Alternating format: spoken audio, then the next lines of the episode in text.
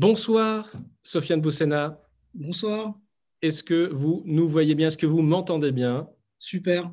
Écoutez, merci encore une fois d'avoir accepté de, participer à, cette édition en ligne euh, d'Université ouverte. On est vraiment très très heureux hein, de pouvoir vous, nous entendre évoquer ce, sujet de, robotique en lien avec des sujets de santé publique tout à fait, euh, tout à fait importants. Je vous laisse tout simplement euh, votre votre heure de conférence. Et puis, vous le savez, vous avez ensuite une heure d'échange avec euh, les personnes qui sont en train de nous regarder. Voilà, on vous écoute.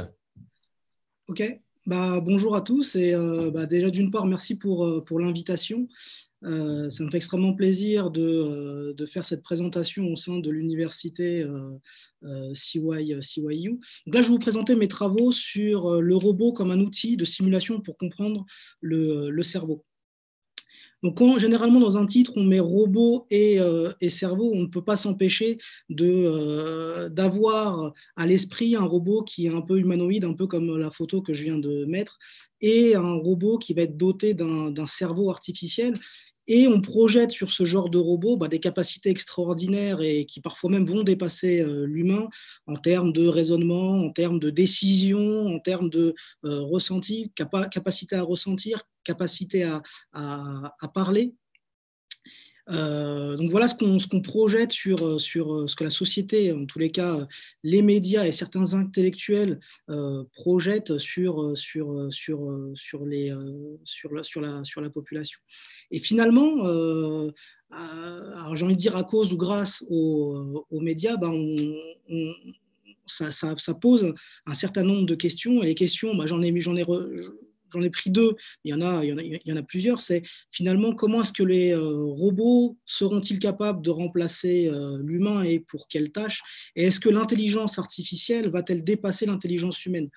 Euh, Alors on se posait la question sur les robots, est-ce qu'ils vont remplacer les les personnes euh, dans certains travaux qui sont pénibles, mais en fait, la question se posait déjà il y a très très longtemps, euh, même quand le langage, l'écriture manuscrite a été inventée, euh, l'écriture a remplacé un certain nombre de, de travail qui était pénible. Et à partir du moment où on a eu même des machines, donc le premier ordinateur, les premiers logiciels, alors je peux citer Word, Excel, ça a déjà remplacé certains, certains, certains types de, de, fonctions dans certaines entreprises.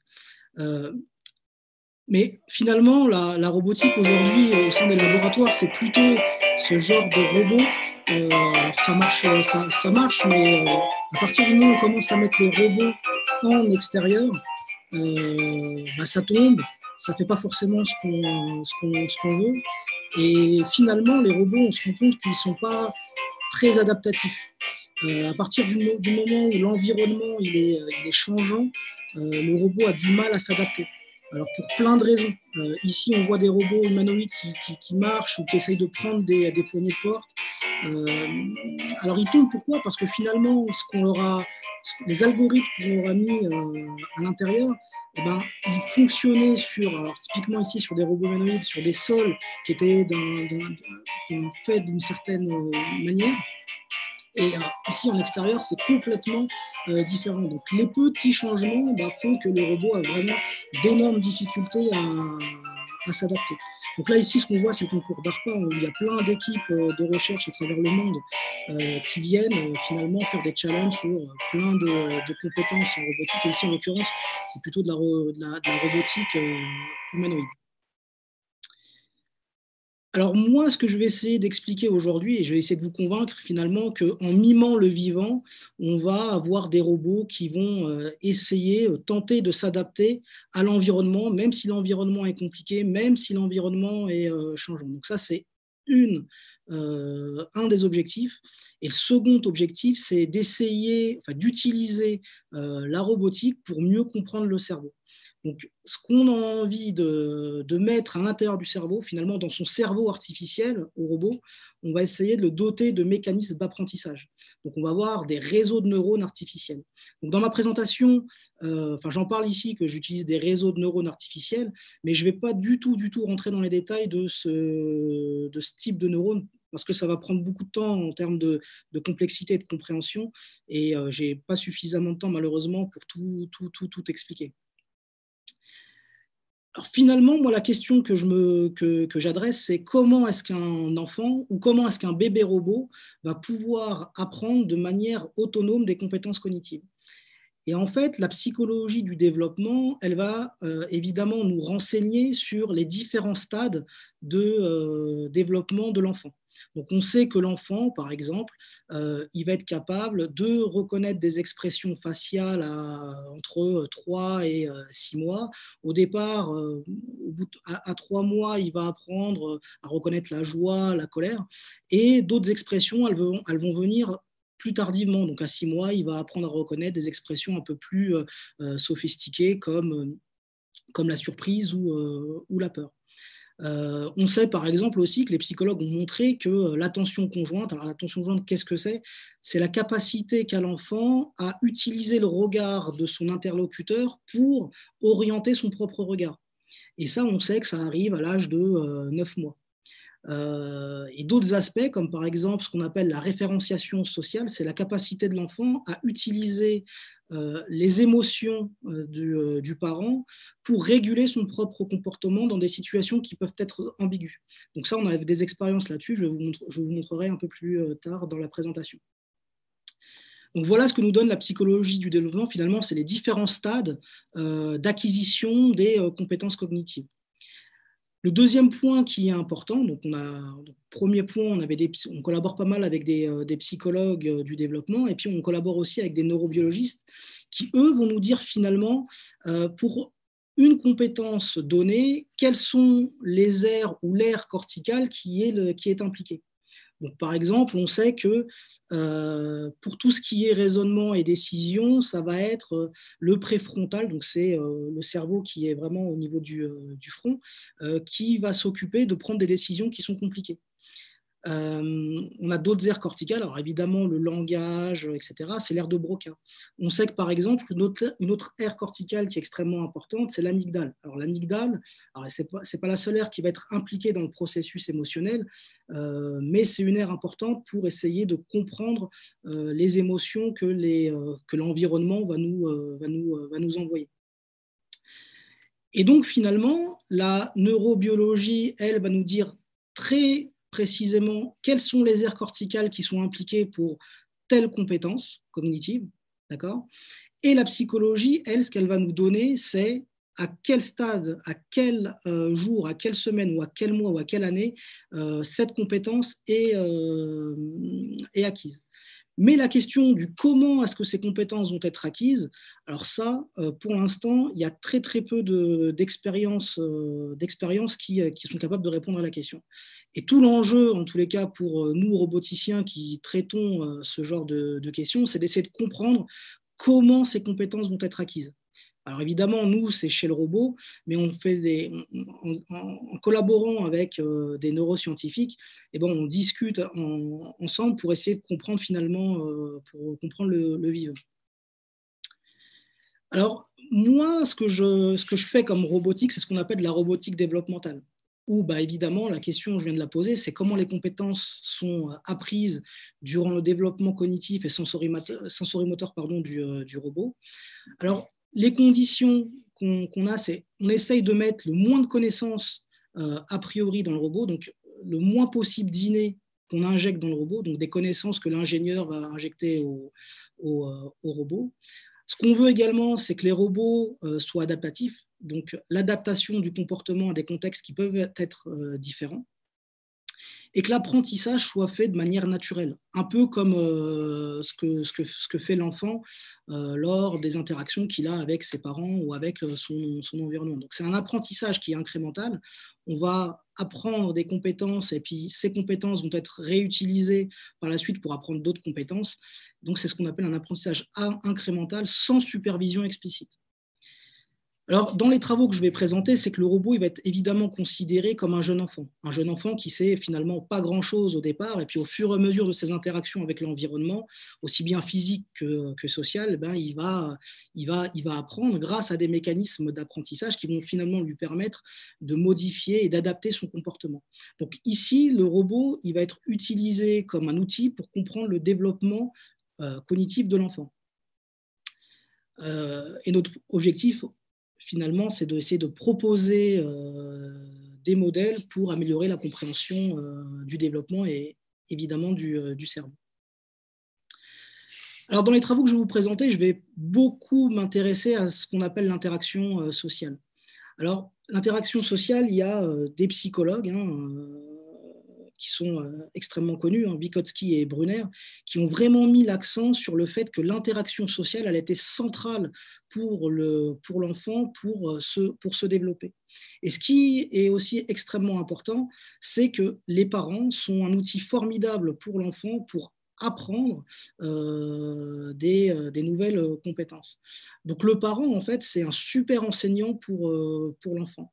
Alors malheureusement, ce que nous, on regrette un petit peu, en tous les cas, moi, ce que je regrette un petit peu, c'est le fait que la psychologie, euh, elle analyse finalement beaucoup euh, le comportement de l'enfant lors des diades entre les euh, parents et euh, les enfants, et beaucoup moins le comportement du parent lors des diades parents-enfants. Alors que nous, ça nous renseignerait beaucoup sur comment est-ce qu'il faudrait qu'on fasse, comment est-ce qu'on comment est-ce qu'on devrait interagir avec notre robot pour justement euh, tenter d'améliorer euh, ses compétences cognitives. Donc ça, c'est un point extrêmement important, c'est l'interaction euh, sociale. Et le deuxième plan théorique, c'est un peu ce que, ce que disait Piaget, c'est l'action, elle est vraiment centrale pour le développement de l'enfant. En fait, l'enfant va apprendre des choses si et seulement si va être acteur de son, de son développement. Donc l'action est, est, très importante. Ce qui veut dire que finalement, euh, ces deux visions, elles sont très complémentaires. Et euh, j'ai envie de dire, le dénominateur commun, c'est l'importance de l'imitation dans le développement précoce. L'humain, enfin le parent, l'humain, la personne qui va interagir avec l'enfant, eh ben, des fois, sans, sans, le vouloir, elle va, elle va imiter son enfant ou elle va faire en sorte de lui montrer quelque chose euh, pour, pour justement qu'il acquiert des, compétences cognitives. Donc les fonctions de l'imitation, alors j'en ai, ai nommé trois ici, mais on je pense qu'il y, en a, plusieurs. Donc, première fonction qui est relativement euh, euh, simple, c'est le fait que imiter, ça va permettre d'apprendre une tâche spécifique. Donc ça, c'est un paradigme qui a été, alors finalement, on l'a beaucoup, euh, beaucoup, beaucoup traité en psychologie, mais il y a beaucoup de roboticiens qui l'ont utilisé. Donc il y a tous les roboticiens qui ont utilisé des bras robotiques pour euh, faire des tâches de manipulation, de je vais prendre un objet, je vais le mettre à un autre endroit. Ah bah, ils ont utilisé ce paradigme expérimental qui est finalement euh, d'apprendre une tâche spécifique en montrant euh, au, robot une suite de, séquences. une autre dimension, donc une autre fonction d'imitation, c'est l'imitation comme moyen de communiquer. Alors on va imiter, euh, et, le but de cette et, le but de cette imitation, c'est de communiquer, c'est dire à l'autre, écoute, je suis présent, là je suis en train de faire comme toi, j'ai envie de rentrer avec toi dans une sorte de communication. Donc ça, c'est des travaux qui ont été réalisés par, euh, Jacqueline Nadel. Et enfin, il y a une troisième fonction euh, qui est le fait d'enseigner quelque chose. Alors là, on renverse finalement un peu le, procédé. C'est plus l'enfant qui va imiter, mais c'est le parent qui va imiter consciemment ou inconsciemment euh, l'enfant. Et le fait d'imiter, ça va lui apprendre, ça va enseigner à l'enfant une compétence. Donc on va essayer, c'est un peu le paradigme que moi euh, que, je défends euh, dans mes travaux de recherche. Et donc, finalement, euh, le développement de l'enfant, nous, on le voit vraiment comme un système dynamique euh, qui lie finalement un cerveau, donc le cerveau de l'enfant, son corps et son environnement. Et ça, c'est euh, une triade qui, bah, dans le temps, va permettre à l'enfant de se développer. Donc ici, ce que je montre, c'est que bah, l'enfant, bah, voilà, il a un objectif finalement ici, c'est qu'il veut prendre un, biberon. Donc il agit sur l'environnement. Alors ici, c'est l'environnement qui est social. Euh, c'est une personne qui interagit avec lui. Et l'environnement, bah, il va lui renvoyer euh, des, euh, des, messages en retour. Donc soit des messages au niveau du langage, soit au niveau de, ses émotions, soit au niveau simplement des babillements, etc. Et l'enfant, bah, ce qui va être capable il va être capable de, recevoir ce retour grâce à ses sensations donc euh, aussi bien la vision que, l'audition, que même le toucher. Donc le développement cognitif, il va émerger de l'action. Parce que je suis acteur de mon développement, je vais avoir des choses, je vais recevoir des choses en retour, ce que je vais être capable de capturer grâce à mes sens. Et ça, cette dynamique-là va faire que bah, l'enfant, il va euh, petit à petit, au fur et à mesure de ses interactions, bah, apprendre euh, des compétences cognitives. Et cette vision, est très proche finalement euh, de ce que certains, enfin, certains théoriciens en biologie, donc Maturana et, et Varela, qui montrent que des systèmes biologiques pour se développer constamment, et eh ben, ce qu'ils font, c'est qu'ils sont euh, constamment dans l'interaction avec l'environnement. Donc, en fait, les systèmes biologiques vont se développer parce qu'ils interagissent, parce qu'ils agissent sur leur, environnement. Et leur environnement va leur renvoyer des choses en retour. Donc, ça, c'est ce qu'on appelle l'autopoïèse. Et nous, on est complètement dans cette vision-là euh, dans la robotique. C'est que le robot, pour se développer, il ne peut pas s'empêcher pour se développer de manière autonome. Hein. Il va produire des actions et l'environnement va lui renvoyer des choses en retour. Et donc, dans, ce qu'on a appelé, nous, le mirroring, c'est que bah, le robot ou l'enfant, finalement, pour nous, c'est un peu euh, notre, bébé, euh, notre bébé robot, bah, il va produire des actions et la personne qui est en face, eh ben, elle va l'imiter, consciemment ou inconsciemment. Et euh, ce que je vais attaquer enfin, dans, les, slides suivants, je vais parler beaucoup de comment est-ce que l'enfant va apprendre à reconnaître des expressions faciales.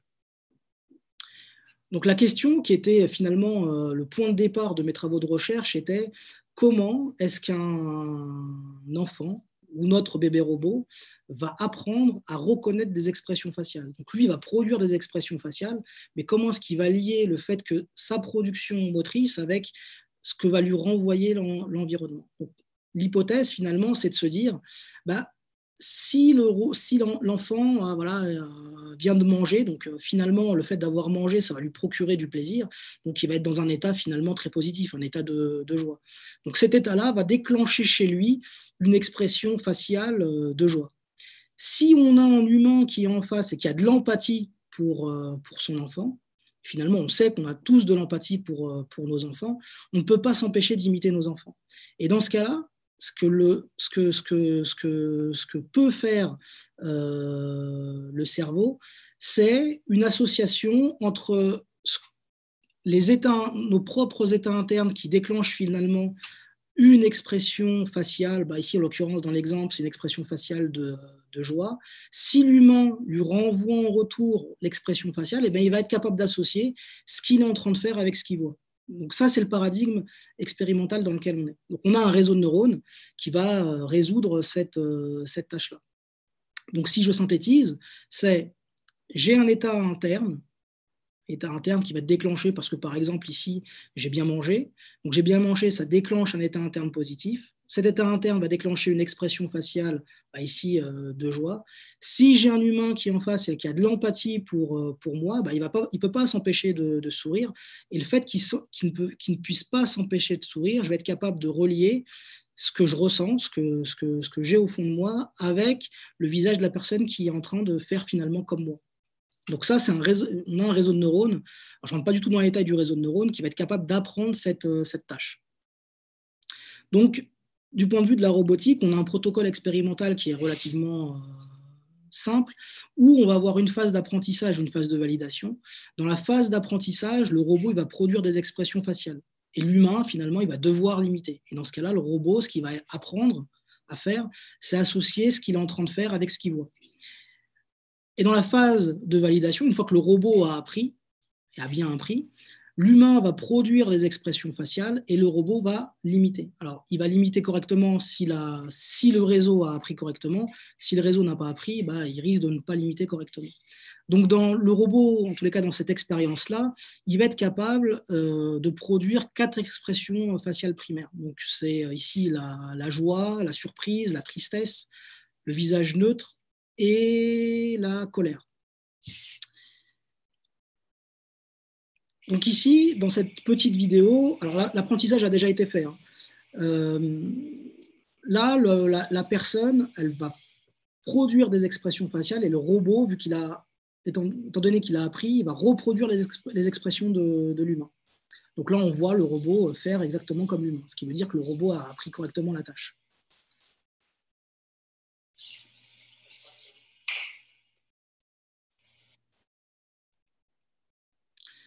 Ensuite, on s'est dit, bah ok, c'est sympathique, le robot il est capable de reproduire cinq expressions euh, de base, mais comment est-ce qu'on peut faire euh, pour apprendre des expressions qui sont un peu plus complexes?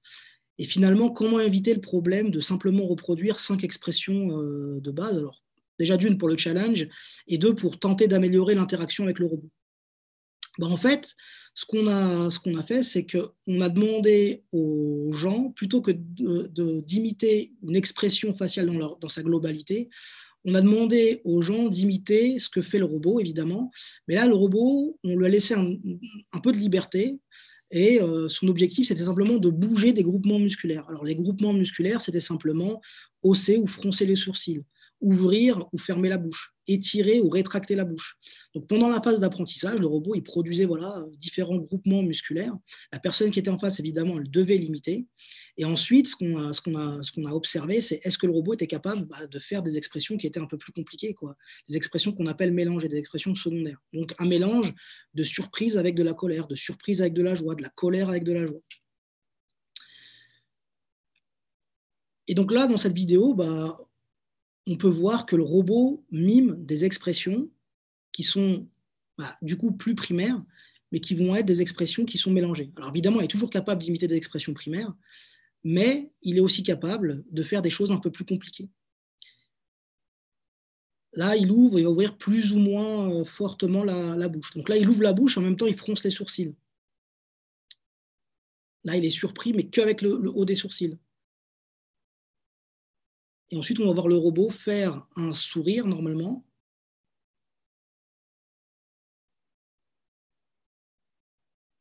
Donc voilà, là, il fait un sourire avec les sourcils qui vont être froncés. Donc c'est une expression compliquée parce que c'est un mélange d'expressions faciales primaires.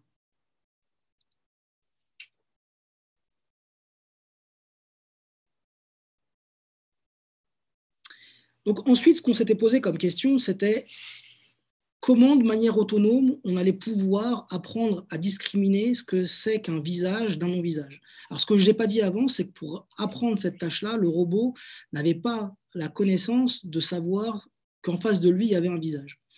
Donc ici, l'idée, c'est de se dire, est-ce qu'on peut apprendre à détecter un visage de manière autonome? Donc les algorithmes classiques, alors soit euh, en traitement d'image, soit en apprentissage automatique, L'algorithme classique hein, que tout le monde va utiliser, c'est euh, d'abord, la première phase, c'est je vais détecter euh, où est le visage dans mon image.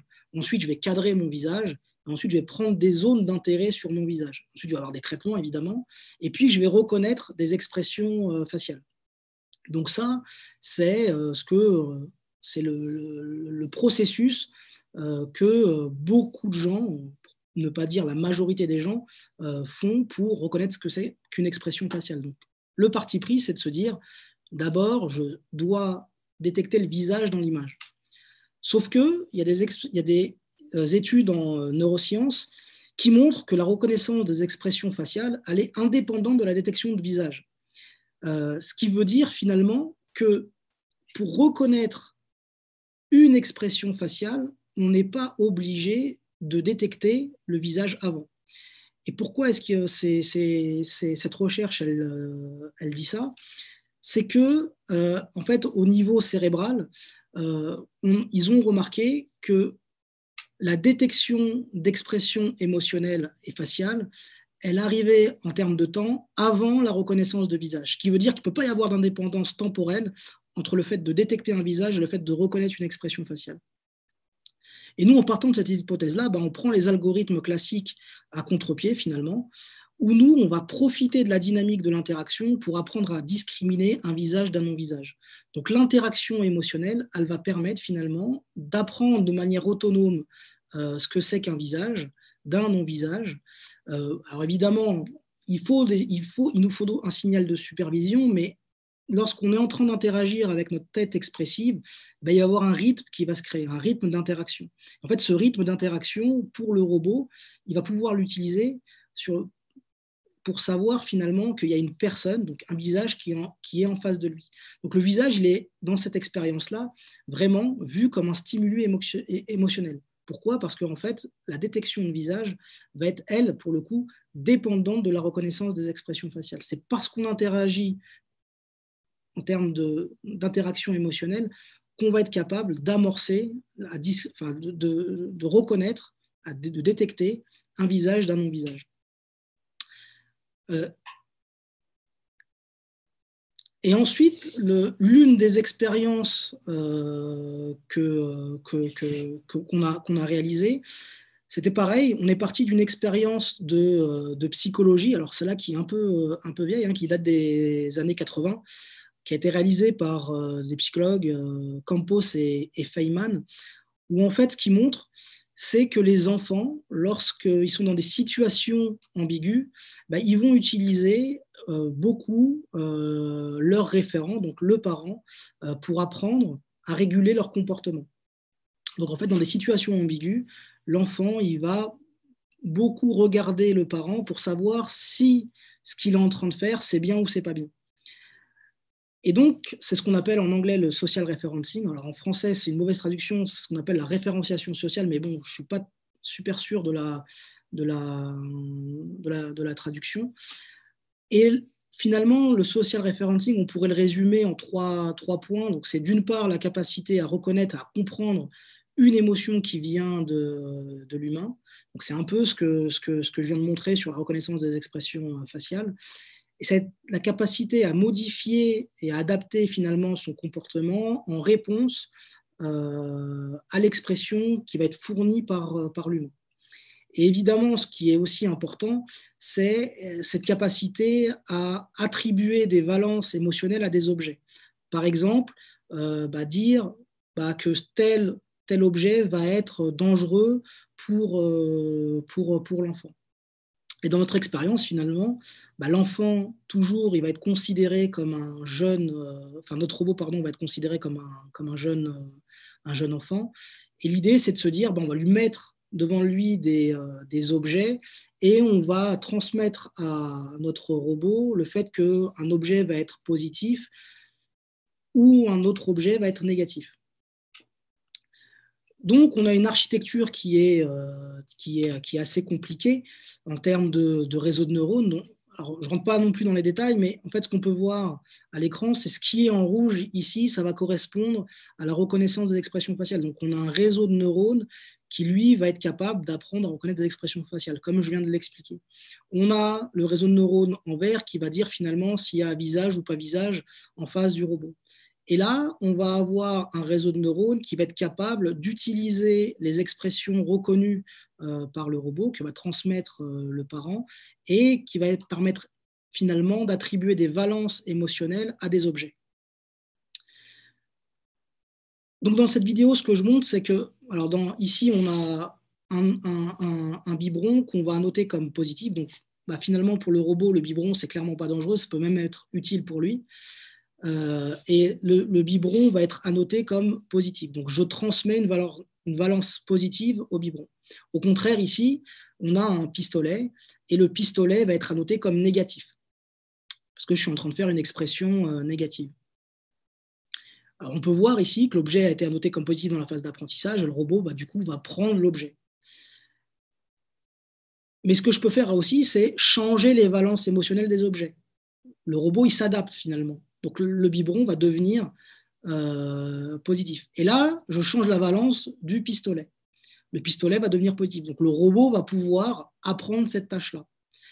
Et finalement, ici, ce qu'on montre, c'est que le robot va s'adapter euh, à des contextes qui peuvent être changeants. Donc au départ, on avait dit que le biberon était positif, parce que j'avais exprimé une expression faciale qui était euh, la joie.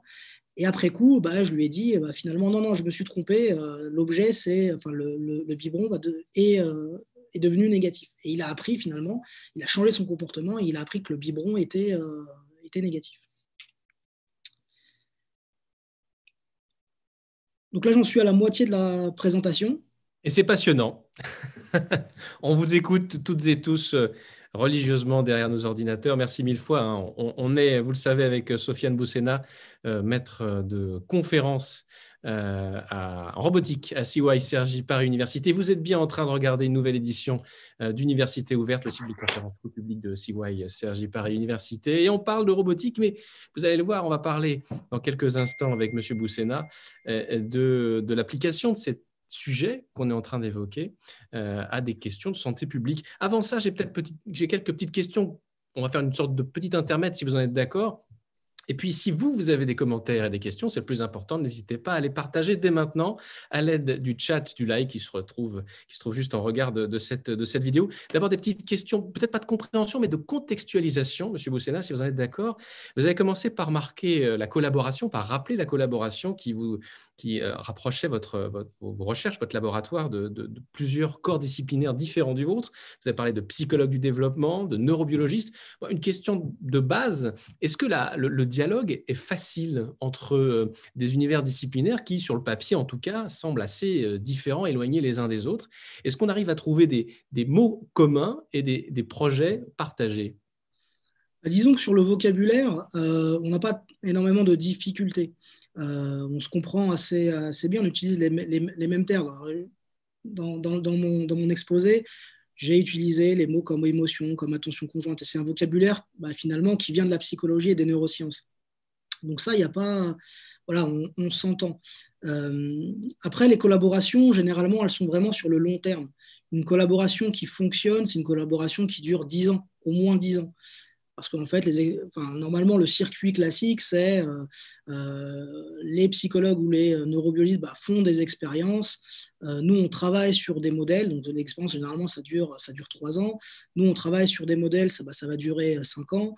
Ensuite, il y a des discussions sur OK, mais ton modèle, il est, il est sympathique, mais il ne traite pas telle et telle question. Mmh. donc, on va un peu remodifier notre, nos modélisations.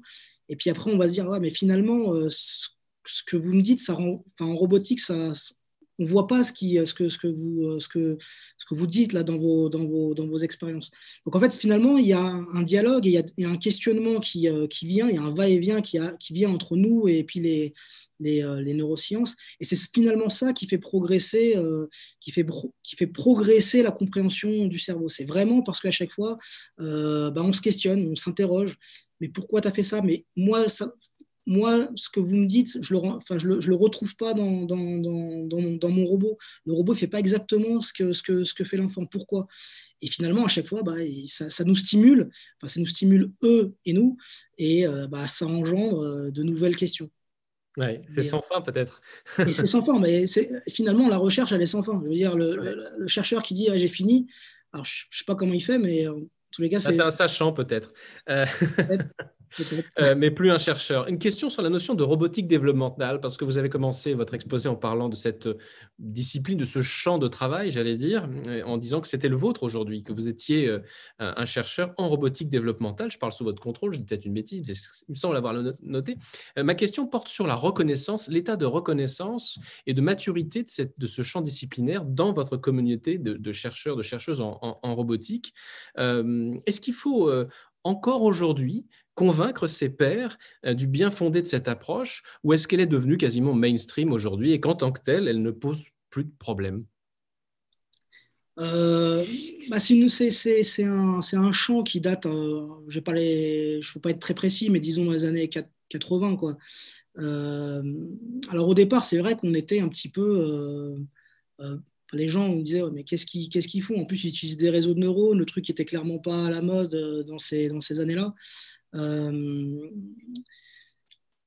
clairement, il y a de plus en plus de, euh, chercheurs en robotique.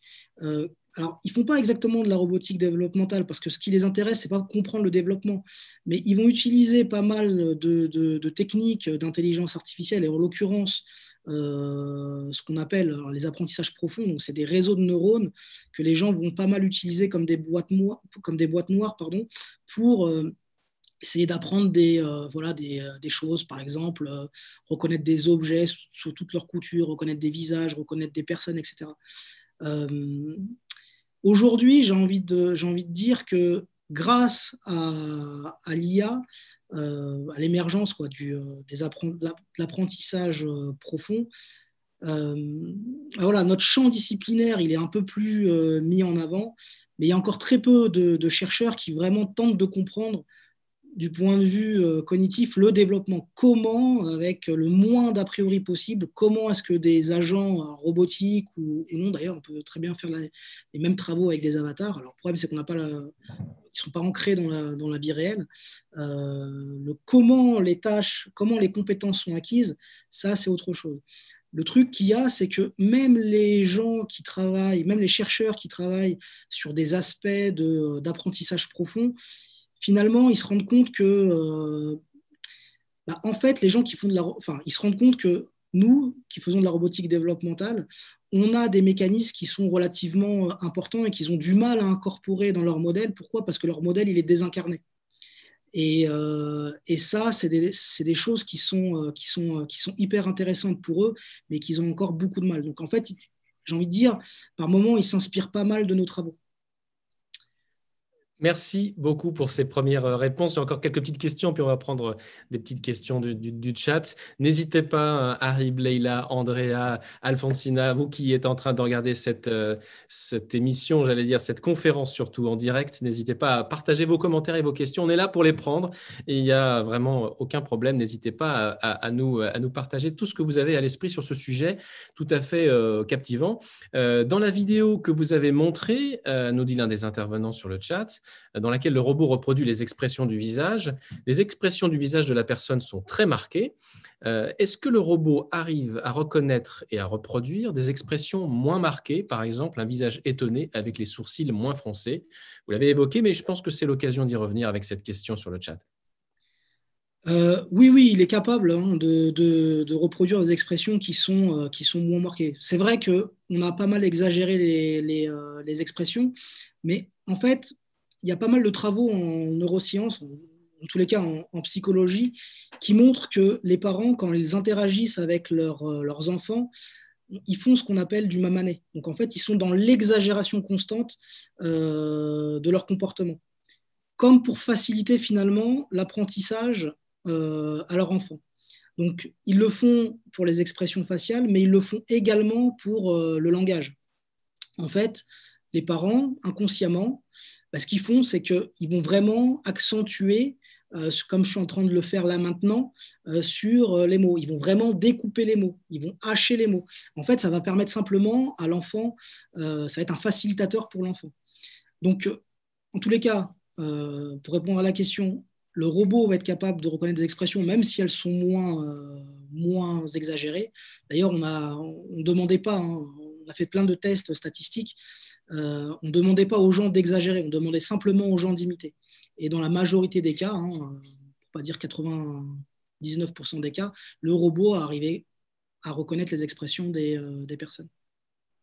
Une dernière question que je vous pose avant de passer à cette deuxième partie de votre intervention. On parlait de robotique et d'autisme dans quelques instants. Euh, comprendre le développement du cerveau de l'enfant euh, à partir d'un robot, c'est un peu votre projet. Je caricature évidemment, je vais vite. Euh, comment est-ce que c'est comment est-ce qui comment est-ce qui est plus simple? Ça, paraît contre-intuitif en fait finalement, hein, tel qu'on l'entend une première fois. J'ai l'impression. Comment est-ce qui est plus simple, forcément limité, un, robot pourrait rendre compte de quelque chose finalement d'infiniment complexe, le cerveau d'un enfant? Bah, ça, c'est une, excellente, question. Euh, alors, ce que, alors vous avez, pour l'instant, en tous les cas, ce que j'ai montré, c'est que des choses qui sont simples. Euh, que des, des, compétences qui sont, euh, qui sont simples. Alors moi, ce que je montre dans, dans, ma, dans ma recherche à moi, je ne suis pas dans la précision en termes de neurobiologie je suis pas, en tous les cas, dans, cette première phase-là, je ne suis pas dans le fait de se dire, bah voilà, alors là, on a parlé des, euh, un peu du processus émotionnel à travers les expressions euh, faciales. Je ne suis pas en train de simuler de manière très, très pointilleuse ce qu'on appelle euh, l'amygdale. Donc, c'est une zone qui est très profonde et qui est vraiment une zone, c'est le centre finalement des, des émotions. Enfin, c'est un des centres moi, ce que je propose, c'est finalement des paradigmes. Euh, c'est une, vision pour se dire, ben voilà, l'enfant pour apprendre, l'enfant pour apprendre des choses, ben ici l'exemple, c'est il va devoir produire des choses et l'humain va lui renvoyer en miroir. Euh, et ça, c'est quelque chose qui est euh, plausible. Pourquoi c'est plausible? Parce qu'on est parti d'expériences de psychologie et finalement, ces expériences nous ont montré, c'est des vues théoriques, hein, euh, il n'y a pas eu vraiment d'expérience concrète. Et nous, finalement, on réconforte, enfin, regarde ici, c'est qu'on conforte une, hypothèse qui vient euh, des, neurosciences. Alors évidemment, on n'est jamais sûr. C'est un modèle. qui dit modèle dit voilà, c'est tout l'enjeu. Évidemment, un jour, il se pourrait que bah, ce qu'on a fait, bah, ça soit mis en échec parce qu'on trouve un modèle qui est plus simple et qui rend compte de plus de choses.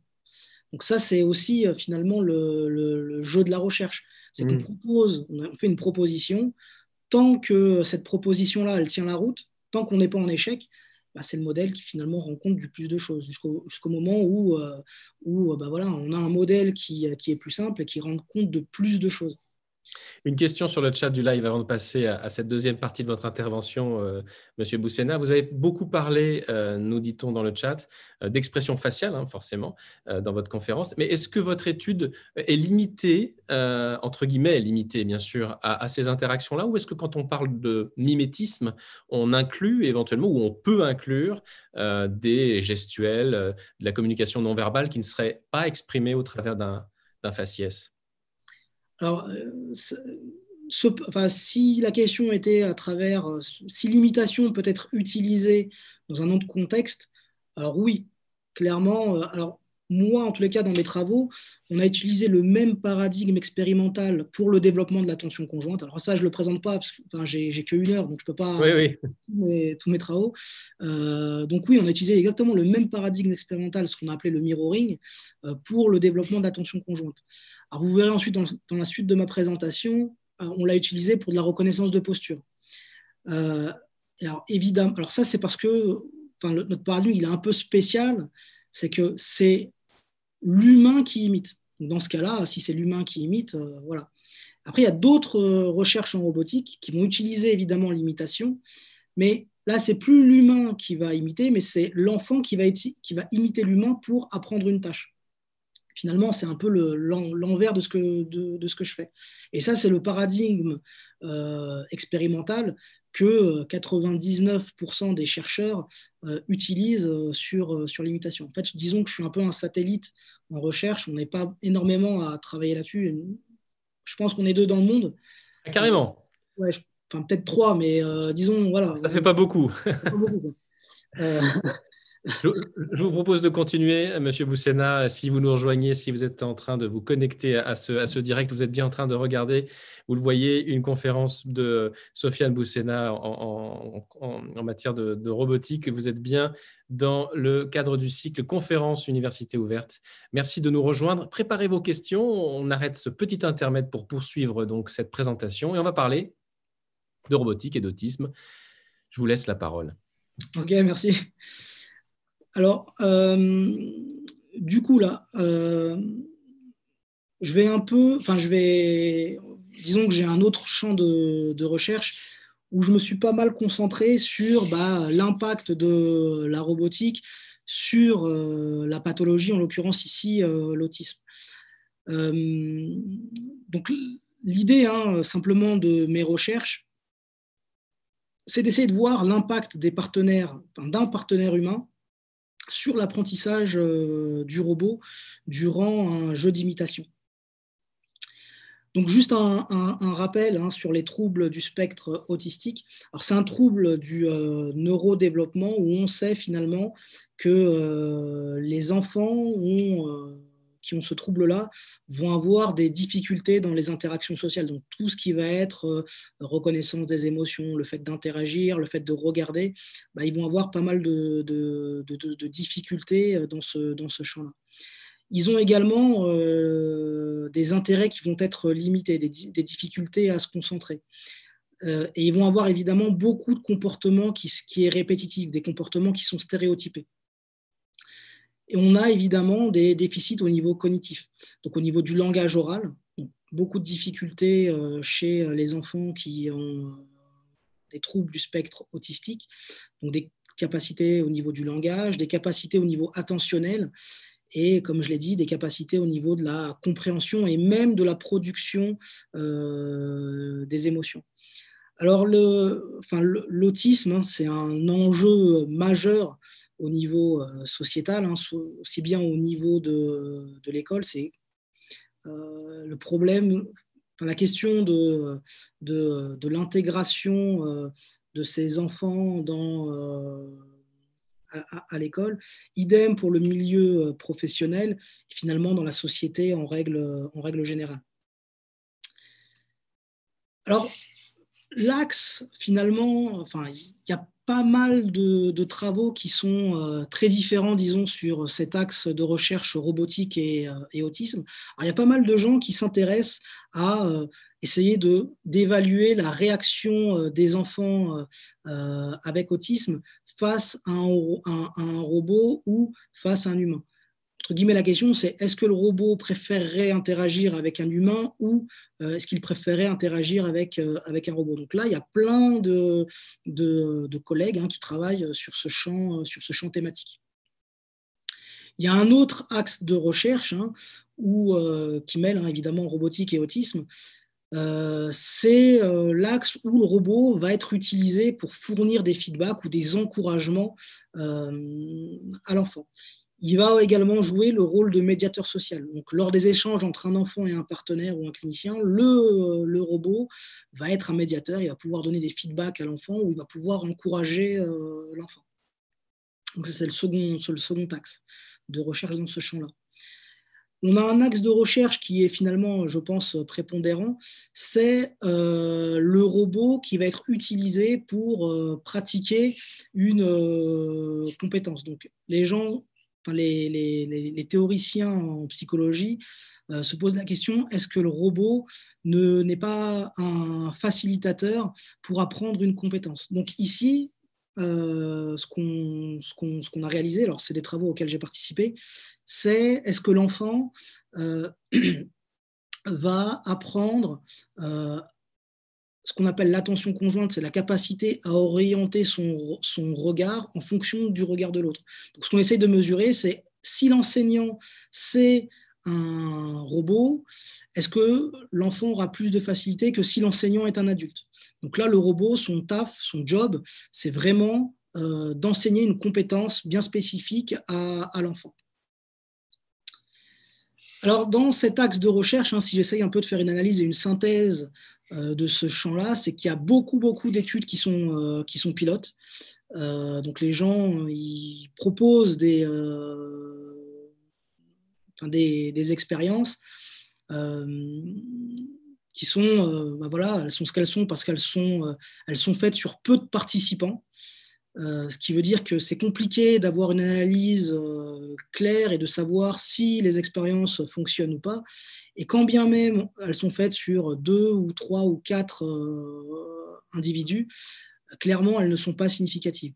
Donc, à l'heure actuelle, c'est un champ de recherche qui est très actif, mais pour l'instant, euh, il ne porte pas ses fruits parce que, euh, parce qu'en fait, on n'a pas vraiment de conclusion qui soit très fiable à ce niveau-là.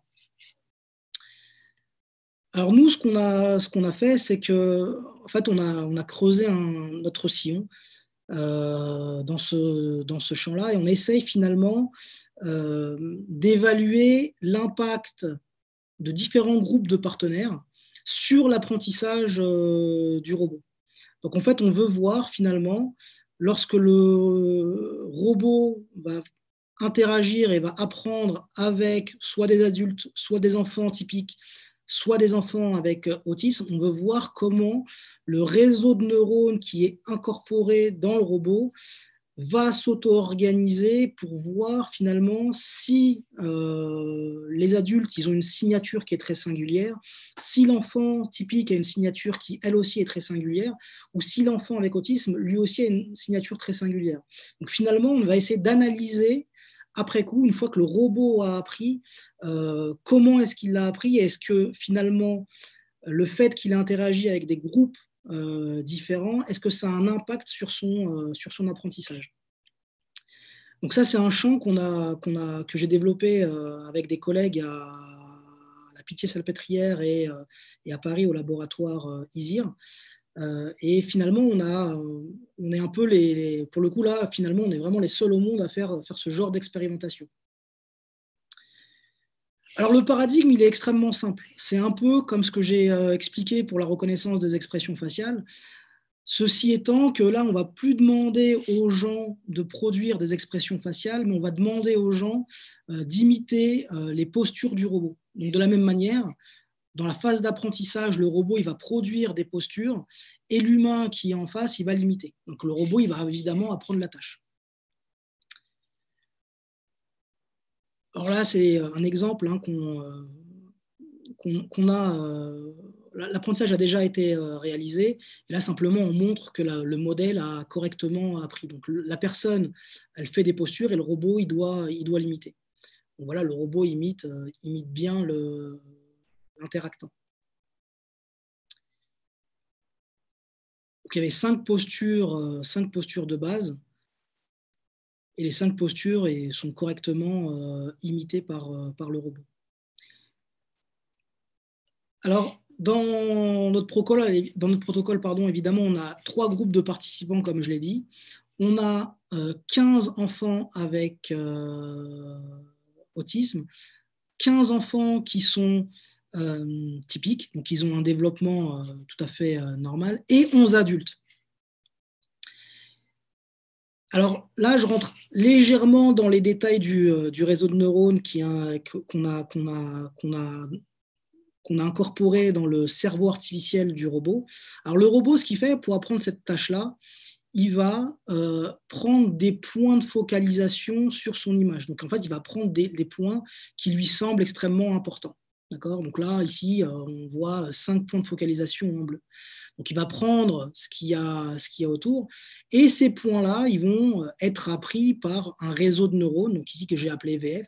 Et finalement, l'idée de ce réseau de neurones-là, c'est que, bah, en fait, chaque point ici qui est sélectionné par le robot va être appris par ce réseau de neurones. Donc il va recruter des nouveaux neurones selon la complexité de l'entrée euh, visuelle, évidemment.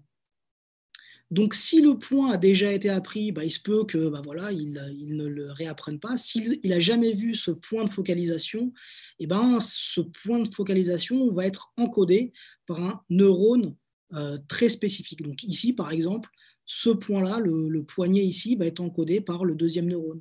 Il se peut que la tête soit encodée par le 21, 21e euh, neurone. Donc finalement, ici, euh, VF, enfin, ce, réseau-là, VF, là, que j'ai encadré, que j'ai euh, encadré en, rouge, va être un réseau qui va encoder euh, l'entrée en fonction de la complexité de l'entrée. Plus l'entrée ici est complexe, et plus il va y avoir ici de neurones qui vont être activés. Et en fait, ce qu'on voit, c'est que ce réseau de neurones VF, en fait, il va recruter beaucoup plus de neurones lorsque le robot va interagir avec des enfants autistes. Donc, ici, vous voyez, c'est la courbe, c'est la courbe bleue. Lorsqu'il interagit avec des enfants qui sont typiques, en fait, on voit qu'il consomme beaucoup moins de neurones. C'est la courbe euh, verte ici. Et lorsqu'il interagit avec des, euh, adultes, euh, ici c'est la courbe, c'est la courbe rouge. Alors c'est à peu près la même chose qu'avec les enfants typiques. Ce qui veut dire que euh, pour le robot, il y a une complexité. L'entrée visuelle pour le robot, en tout cas, elle est plus compliquée lorsqu'il interagit avec des enfants avec autisme. Ce qui veut dire, en tous les cas, nous, notre, interprétation, c'est qu'il y a sans doute de la variabilité dans le comportement de l'enfant avec, euh, avec autisme. Donc, en fait, pour le robot, il y a clairement un coût neuronal ou un coût cognitif à apprendre cette tâche-là, qui est une tâche relativement simple. Donc, on apprend cinq postures. Et on voit finalement que le robot a besoin de beaucoup plus de neurones pour, apprendre cette tâche lorsqu'il interagit avec des enfants euh, autistes.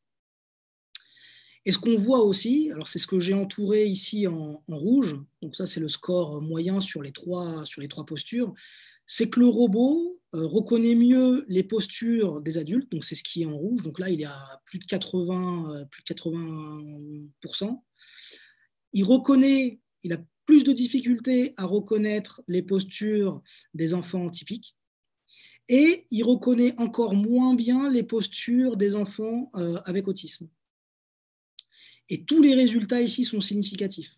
Ça veut dire qu'on est clairement euh, sûr de ce qu'on est en train de, démontrer. C'est que finalement, pour le robot, il y a un vrai coût euh, à apprendre la tâche lorsqu'il est en train d'interagir avec des enfants qui ont un trouble euh, euh, du, développement. Donc ici, ce qu'on montre, c'est que euh, bah, clairement, le fait d'interagir avec des, enfants qui ont une pathologie, bah, ça a un impact clairement pour l'apprentissage du robot.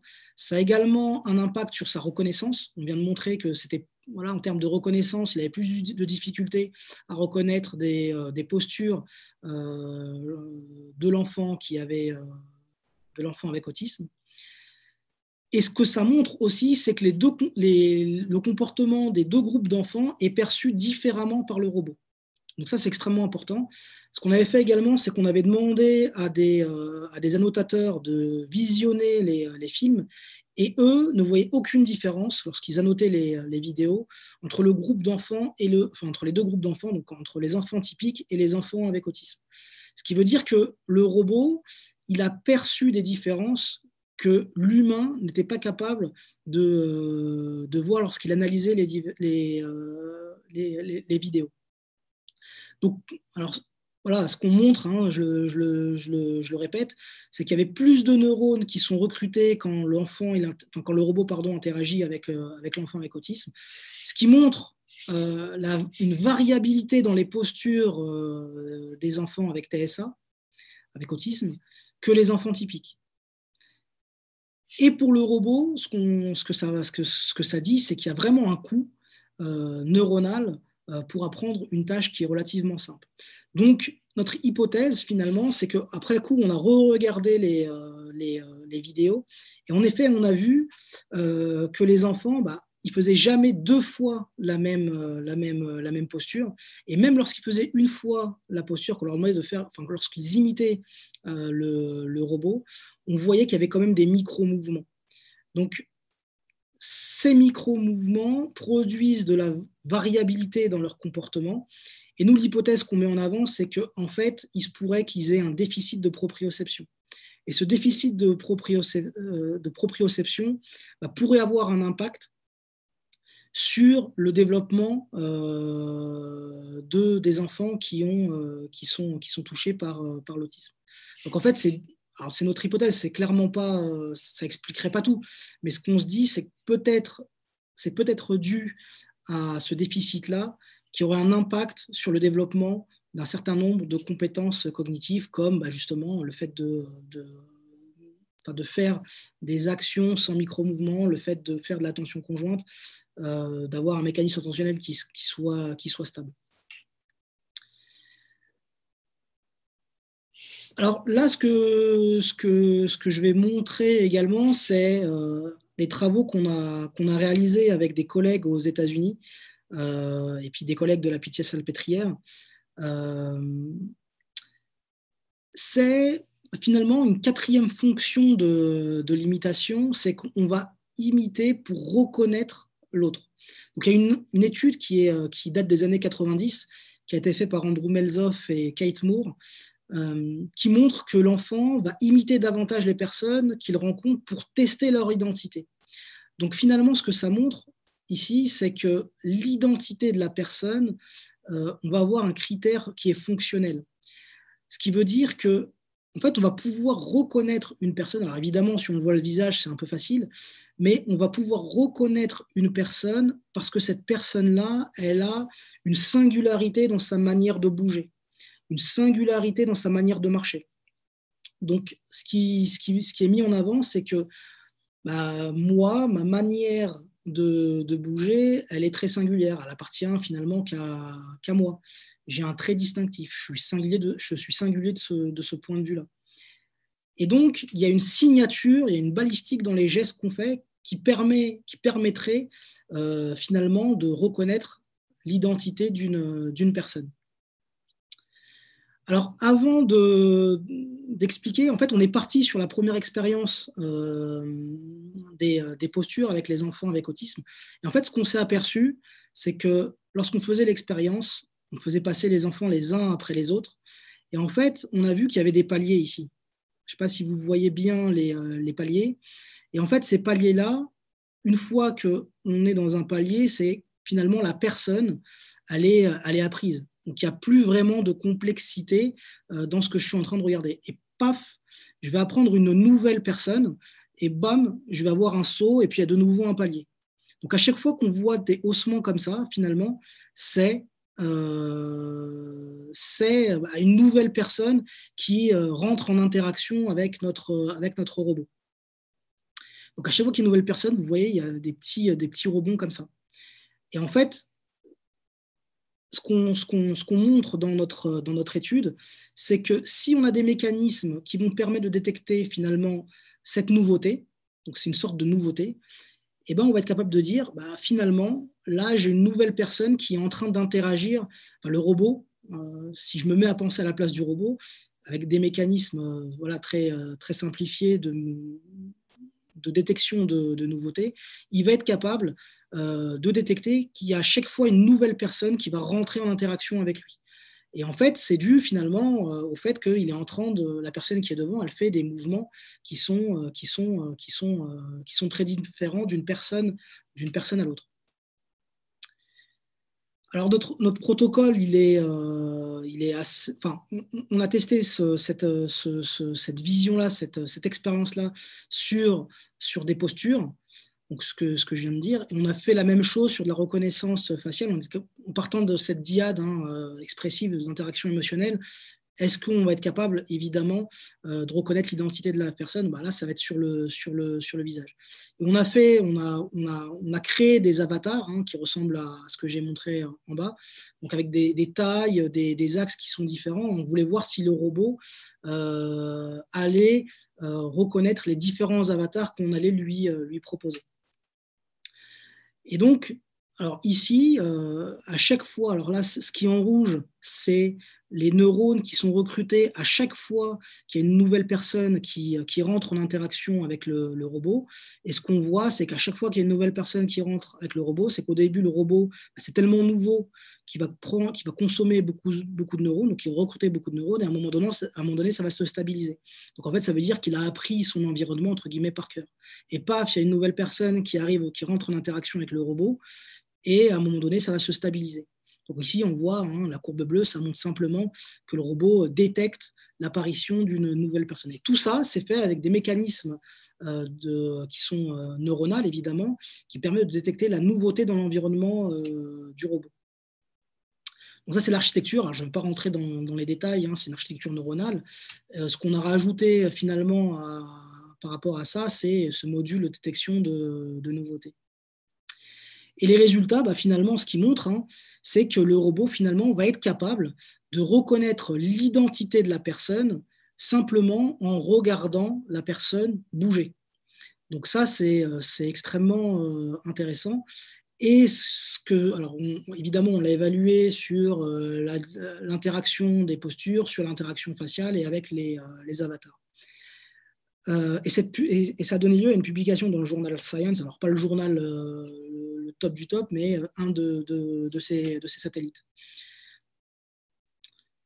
Alors en conclusion, ce qu'on peut, ce peut, ce peut dire, on essaie de, de, reboucler par rapport à ce que j'ai dit en introduction, c'est que finalement, le fait, euh, déjà d'une, il faut rester très humble par rapport à ce qu'on est capable de faire aujourd'hui en, robotique. Moi, tout ce que je, tout ce que je sais, c'est que pour l'instant, c'est vraiment les balbutiements de la robotique, euh, d'une part comprendre le cerveau et d'autre part pour essayer d'avoir des robots euh, qui soient autonomes et encore plus des robots qui soient ancrés dans la société, qui pourraient un jour remplacer ou interagir avec l'homme euh, dans la vie de, tous les jours. Euh, en tous les cas, si, alors ça c'est mon point de vue personnel, si un jour on, on y arrive, de mon point de vue, c'est parce qu'on a compris le développement de l'enfant et finalement, si on veut un robot qui ressemblerait à l'enfant, c'est qu'il faudrait laisser le temps au robot de se développer sur le long terme. Donc finalement, on devrait avoir un robot qui, euh, euh, qui devrait passer tous les stades du développement jusqu'à jusqu'à finalement qu'il acquiert toutes les compétences hein, du plus jeune âge jusqu'à l'adolescence, voire, voire, voire l'âge adulte. Il y a une autre chose que pas, dont je n'ai pas du tout parlé ici, c'est euh, ce qu'on appelle l'intelligence euh, du corps. Donc en fait, le corps, lorsqu'il est bien euh, pensé, bah, ça peut faciliter énormément les apprentissages. Et même parfois, le corps, il peut éviter qu'il y ait de l'apprentissage, juste parce qu'on a bien pensé comment, comment, comment bien juxtaposer bah, les différents degrés de, de liberté. Il y a une chose qui est extrêmement importante aussi, qu'on doit alors ça c'est un, mécanisme qui est très important mais qui est, qui est, qui est sous-utilisé, c'est bah, que le robot finalement il doit aussi être capable d'évaluer son propre comportement. Donc, c'est des mécanismes, ce qu'on appelle de euh, métacontrôle. Sa capacité à évaluer le fait que ce qu'il est en train de faire, c'est bien ou c'est pas bien. Et sur le plan finalement euh, de la recherche, hein, alors ce que j'ai montré, c'est une recherche finalement qui est fondamentale euh, du point de vue théorique, qui est pluridisciplinaire. On pourrait, ne pourrait pas faire ce qu'on fait si j'étais tout seul dans mon coin. Forcément, on est obligé d'interagir avec des, euh, des, collègues qui sont psychologues, qui sont neurobiologistes, avec d'autres roboticiens, et finalement à l'international. que le robot, c'est un outil d'investigation. Finalement, c'est plus facile de manipuler un, robot que soit l'animal, soit l'homme, euh, évidemment, ça va poser beaucoup moins de problèmes euh, éthiques d'utiliser le, robot. C'est compliqué de poser des électrodes, alors déjà chez, l'animal, mais encore plus euh, chez l'homme et encore plus chez, le, jeune enfant. Et toute cette recherche, finalement, va avoir un impact au niveau de la société. Et il se pourrait qu'on soit à un moment donné obligé de repenser la société merci de votre attention. Et puis, euh, si vous avez des questions, avec plaisir, hein, je, tenterai d'y répondre. Merci beaucoup, Sofiane Boussena, de votre présentation.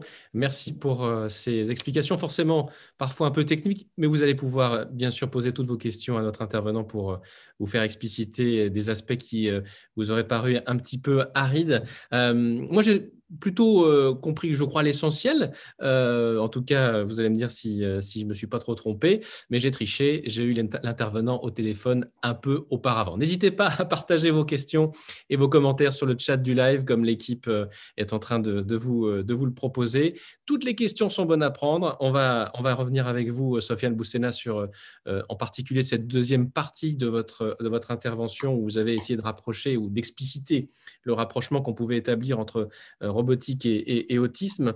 Euh, d'abord, une, question sur euh, euh, l'appréhension de vos travaux par la communauté, des associations, des acteurs qui accompagnent notamment les familles dont les enfants sont ou, un enfant est, autiste. Est-ce que vous avez été en contact avec des associations, par exemple, de cette nature? Et quel regard elles, portent sur vos travaux quand vous commencez à, à les, leur, présenter Plutôt de l'hostilité, plutôt de l'adhésion? Moi, je n'ai pas été en contact avec des associations. Alors, moi, les travaux que j'ai présentés ici, elles ont été faites à la Pitié-Salpêtrière, dans le département, euh, dans, le, service euh, de, de l'adolescence qui est, qui est dirigé par euh, David Cohen. Mhm. Et les, les, parents, en fait, ça, enfin, les enfants vont à l'école là-bas, quoi, finalement. Et en fait, ils sont euh, déjà, euh, dès le départ, habitués au fait que euh, les enfants, ils vont... Alors, si évidemment les parents sont d'accord, hein, il y a des choses qui sont, qui sont convenues avec les parents, peut-être qu'ils seront inclus dans des protocoles de recherche. Et effectivement, bah, les parents, en règle générale, ils sont plutôt, ils sont plutôt ravis, bah, déjà d'une, de faire progresser la science, et puis ils se disent ça peut faire progresser l'enfant. Et en fait, on a montré, hein, alors pas forcément avec les aspects de robotique, on a d'autres activités sur le fait qu'on ait des, euh, tablettes intelligentes euh, qui ont fait progresser l'enfant sur euh, l'enfant avec hein, sur des compétences comme l'attention conjointe, sur la lecture, sur la reconnaissance des, émotions. Donc généralement, c'est plutôt bienveillant. Quoi. ils sont plutôt contents de participer à, bah, des aspects de recherche. Mm. Alors évidemment, il y, a juste un point qui est, qui est hyper important, c'est que général, enfin, toutes, les, euh, toutes les recherches euh, qui touchent à, à l'enfant et en, en, particulier à l'enfant avec autisme, ça, forcément, ça passe par des comités éthiques. Donc déjà, nous, on est évalué au niveau des instances euh, pour savoir finalement si ce qu'on fait, on peut le faire ou pas. Mm. Est-ce que ça rend compliqué le financement de ces recherches. Vous le savez, ce n'est pas à vous que je vais l'apprendre, ces sujets de, financement de la recherche sont au cœur d'un certain nombre de, préoccupations euh, euh, qui, travaillent euh, les, chercheuses et les, chercheurs. Ce n'est pas toujours simple de travailler sur ces, thématiques parce qu'il bah, faut tout simplement pouvoir trouver les sous pour faire avancer la machine de la recherche.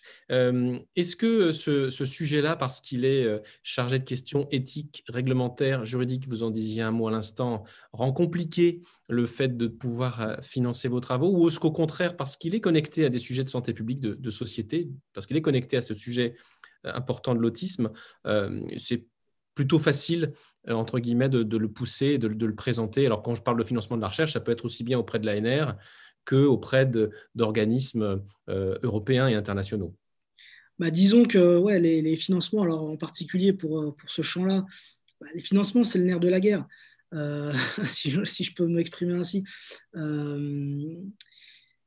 et je dois, enfin, si, je dois en dire un mot, c'est que finalement, moi, en tant que chercheur, je passe mon, mon temps, alors évidemment, je suis enseignant et chercheur, je passe mon temps à enseigner, à faire de la recherche, et puis à essayer de trouver des financements pour que mes travaux, euh, pour que mes travaux avancent. Euh, et puis finalement, euh, les taux de réussite dans, dans voilà, qu'on soumet des projets, elle est voilà, pas, très, pas très grande. En, moyenne, elle est de l'ordre de, de 30%. Quoi. Vous avez quand même des premières réalisations, vous, vous, les, vous les citiez, des, des, premiers, voilà, des premiers résultats concrets. ça, ça, doit aider un petit peu quand même, non?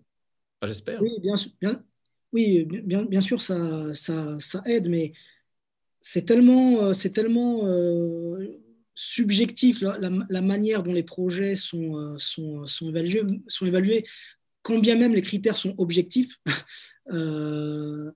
alors, je dois vous avouer, que sur la partie, euh, sur la partie euh, robotique et, autisme, jusqu'à présent, je n'ai pas de, demandé de, financement sur cette thématique. Alors là, on est en train d'essayer de monter un, projet justement sur, ces, sur ce, sur ce thème-là. On va attendre bah, leur réponse.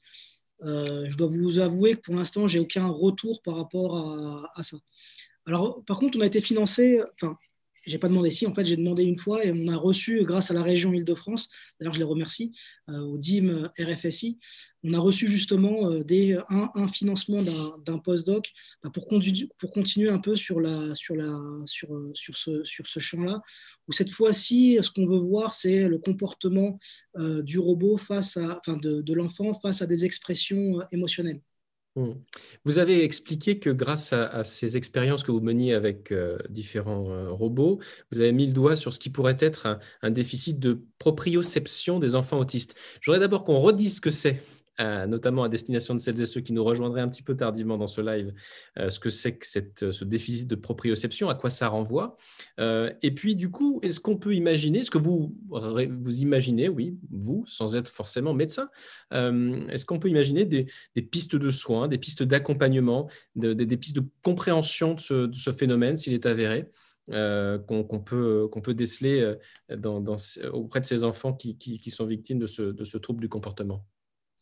Alors, la proprioception, finalement, c'est enfin, si je l'explique un peu, euh, un peu comme un roboticien, pour que les gens puissent euh, finalement euh, comprendre, c'est finalement, en fait, sur toutes nos articulations, on a des capteurs. Et finalement, ces capteurs, elles nous disent, vont nous dire à quel angle et alors, par exemple, mon poignet, mon poignet, est comme ça, voilà, il est à 90 degrés. Donc, on a des capteurs qui nous disent finalement où, où est le, comment est, est, est mon, est mon actionneur, quoi, finalement.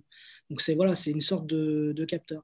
Et moins il va y avoir de précision sur ce genre de capteur, et plus finalement il pourrait y avoir bah, des, euh, euh, des, tremblements. Finalement, c'est ça. Au niveau du contrôle, il se pourrait qu'il y ait voilà, un phénomène qui fasse qu'il va y avoir une instabilité ou une variabilité en termes de maintenir une, une, posture. Alors après, pour la seconde question, sur, le, euh, sur, les, sur comment remédier à ça. Alors moi, comme vous l'avez dit, moi je suis pas du tout, je suis pas du tout médecin et j'ai pas la moindre idée de comment est-ce qu'on pourrait euh, y arriver. Alors je, je sais qu'il y, y, a des collègues qui se, qui se, qui se posent ce, ce, genre de questions, mais je vous avoue que moi c'est un domaine que je maîtrise euh, beaucoup moins. Mais c'est normal, chacun sa discipline. Hein c'est déjà assez de boulot comme ça. Plutôt que de dire des bêtises. Bon, euh, merci en tout cas de, répondre à, ces questions un peu au débeauté. C'est le jeu. On est là pour, pour vous en poser des questions. Et d'ailleurs, si vous nous rejoignez sur, sur, ce, sur ce live, n'hésitez pas à poser vos questions Sénat, on est euh, en direct là maintenant, tout de suite. Vous pouvez utiliser le chat du live qui se trouve au regard de cette vidéo pour poser toutes vos questions, partager vos commentaires, vos réactions, même si elles ne sont pas complètement directement connectées. On a le droit aussi euh, au, thème exact de, ce soir. Et, justement, ça tombe bien parce qu'on a une question qui nous vient dans le, dans le chat, qui est un peu de côté par rapport à ce que vous avez évoqué, mais qui, euh, j'en suis sûr, va, va, vous plaire. Est-il possible d'apprendre à un robot à avoir une conscience de lui-même, d'être conscient qu'il est un robot? Y a-t-il des travaux en cours pour répondre à cette question? On n'est pas très loin de la SF, quoique. Bah, euh, c'est une question qui revient, disons, euh, très, euh, très souvent. Est-ce qu'on va avoir un jour des robots qui sont, qui sont conscients? Bah, j'ai envie de vous dire, enfin moi, la réponse que je, la réponse elle est en deux temps, c'est que si on parle de conscience, ça veut dire que finalement on a le robot qui est capable bah, d'être conscient et d'être inconscient aussi. Finalement, c'est deux, deux choses qui vont, euh, qui vont ensemble. Alors, oui, il y a des travaux qui, qui vont dans, enfin, qui, qui essayent de, toucher à, cette, euh, à cet aspect-là. Nous, en tous les cas, on n'ose pas pour le moment euh, aborder cette, cette, cette question-là.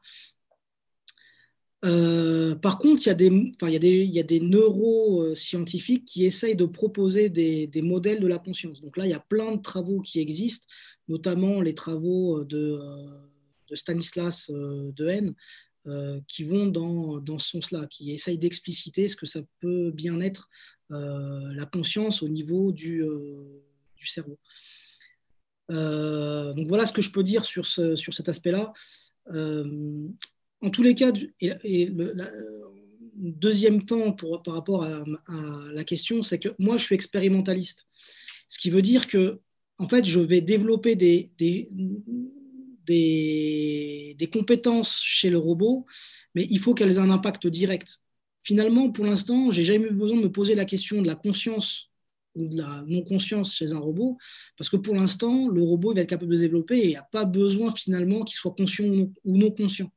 Peut-être qu'un jour, j'arriverai dans une expérience où je vais peut-être me poser la question, ouais, finalement, mais là, l'expérience que je suis en train de faire, il y a vraiment un mécanisme qui est hyper important à rajouter. Et ouais, peut-être qu'il va falloir peut-être que je me creuse la tête sur euh, l'apport de. Alors, c'est pas un mécanisme, la conscience, mais c'est plutôt un truc qui est. Euh, bah voilà, c'est. Enfin, j'aurais même du mal à la définir. Et hmm. peut-être qu'à un moment donné, j'aurais besoin de, de, de, réaliser des expériences. Mais pour l'instant, en tous les cas, j'ai jamais été bloqué dans mes expérimentations euh, euh, par rapport à cette, cette question-là. Je reviens à ces, à ces, balbutiements de la robotique dont vous, dont vous parliez en terminant votre, votre exposé. Vous nous disiez que finalement, on n'en était encore qu'au début hein, de, ces, de ces recherches pas simplement euh, en ce qui concerne les vôtres, mais de façon générale, que la robotique, en dépit de ses premières réalisations et parfois un peu spectaculaires, n'était qu'en état de marche pour l'instant, n'en était qu'à ses, balbutiements pour, votre, pour prendre votre terme.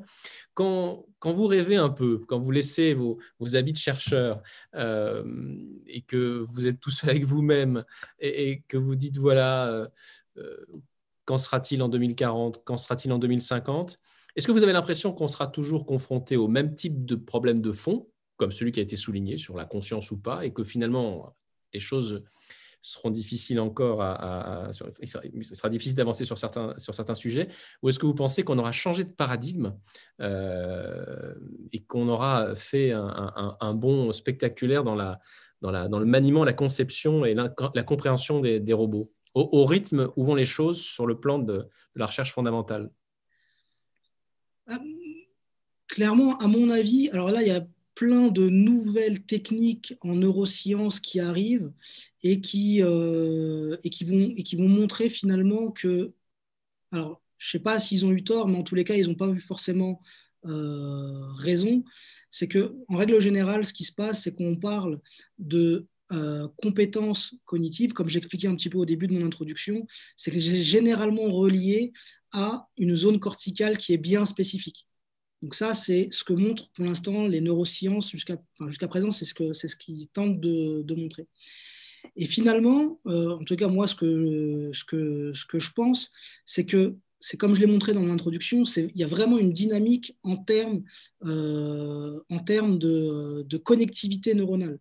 Une compétence, c'est forcément l'activation de plusieurs structures en même temps.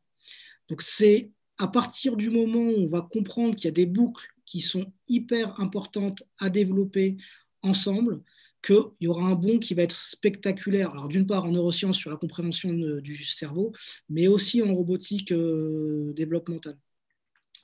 Et évidemment, le, truc qui est euh, hyper important, en tous les cas pour les roboticiens, un peu comme, comme moi, c'est euh, la prise en compte d'un maximum de zones corticales. Par exemple, une zone qui est très importante, où moi, clairement, ici, euh, je n'ai pas de développement là-dessus, je n'ai pas de recherche là-dessus, c'est la zone du préfrontal. La zone du préfrontal, c'est finalement celle qui va euh, permettre de faire des planifications, des raisonnements un peu, un peu compliqués.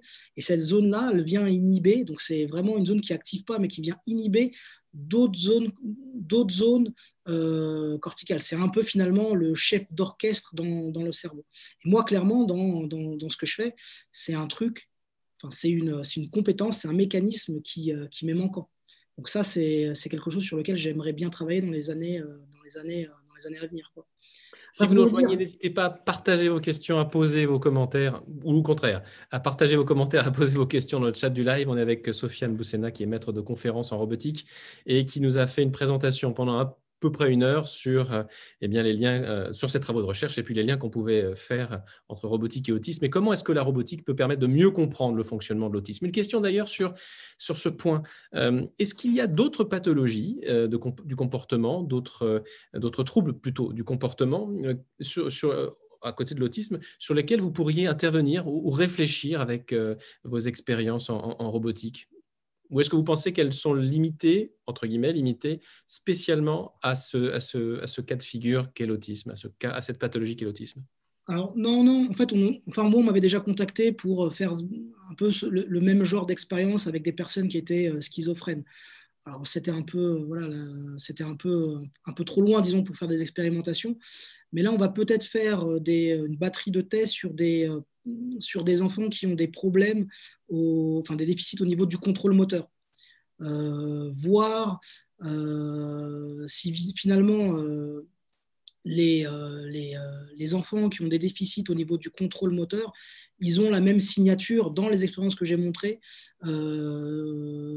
vis-à-vis de l'apprentissage du robot. Donc, ce que, ce que, va puiser, comment va organiser, comment va être organisé le réseau de neurones en fonction bah, voilà, des, disons qu'il y aura un quatrième groupe, les enfants qui ont un déficit au niveau du contrôle moteur, savoir si, bah voilà, pareil pour eux, est-ce qu'il y a un coût neuronal à apprendre des tâches, cette tâche spécifique de reconnaissance de posture euh, pour, euh, pour le robot. Donc évidemment, en tous les cas, mes recherches, ça ne se limite pas à, l'autisme. Euh, et on ne ferme aucune porte. Hein. Si, si, si on peut faire des expériences et tenter de comprendre des, euh, des phénomènes. Hein. Nous, on est, enfin, moi, je suis, je suis tout à fait, euh, je suis tout à fait ouvert. Vous lancez un appel ce soir presque. On pourrait euh, contacter après ce, direct pour vous proposer des, gens m'entendent. Hein? Des gens m'entendent, ouais. ouais, ouais. C'est difficile de, de, de trouver des, des, des, médecins, des associations de malades qui, qui acceptent de jouer le jeu? Ou est-ce que vous n'avez pas plus cherché que ça? Disons que moi, après, le, problème, c'est de démultiplier les, collaborations. Après, on ne sait plus trop ce qu'on fait, on ne sait plus trop où on va. Donc, sur cet aspect-là, moi, je enfin, ça fait maintenant euh, au moins 5, ans que je travaille avec, euh, avec, le professeur David Cohen. Puis on s'entend plutôt bien, donc euh, les expériences, elles sont plutôt sympathiques et puis ça avance plutôt correctement. Donc je veux, alors pourquoi pas, hein, mais on ferme aucune porte. Mais après, voilà. Alors, on va tout faire d'une part, on ne peut pas tout faire. Alors, ce qui est sympathique, c'est qu'avec l'université euh, de Cergy, euh, on a l'hôpital de, Pontoise qui, euh, qui va, qui, voilà, on est en discussion pour certaines collaborations. Donc ça, oui, ils sont extrêmement contents, voilà, de, des travaux qu'on fait, et puis on va voir comment, de quelle manière on va pouvoir interagir ensemble. Mmh.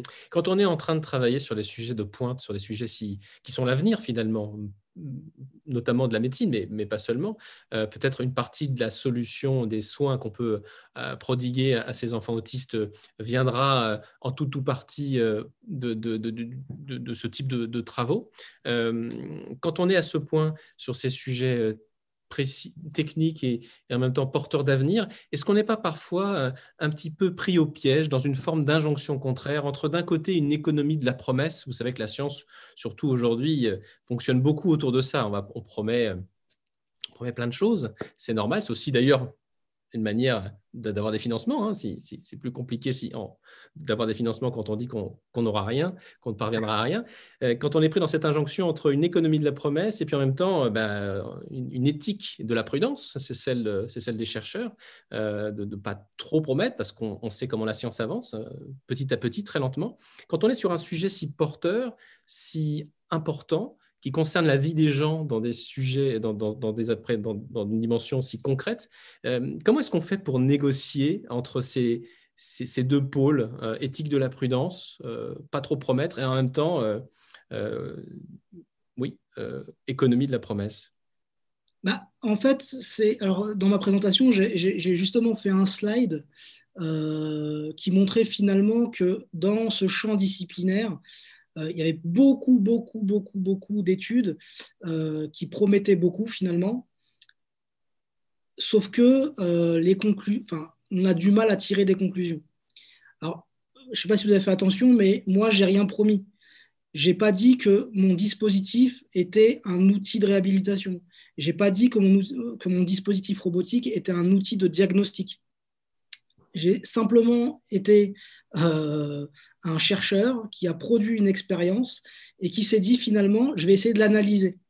Euh, et j'essaie de voir finalement si euh, cette expérience-là peut intéresser évidemment la, la, psychologie. Évidemment, ce que ça a permis de montrer, c'est que bah, les enfants, lors de phases d'imitation, bah, ils vont produire des micro-mouvements. Donc ça, c'est un truc quand même qui était intéressant en termes d'analyse. Euh, surtout que en fait, les, cliniciens qui ont analysé les vidéos, ils s'en sont pas du tout rendus compte.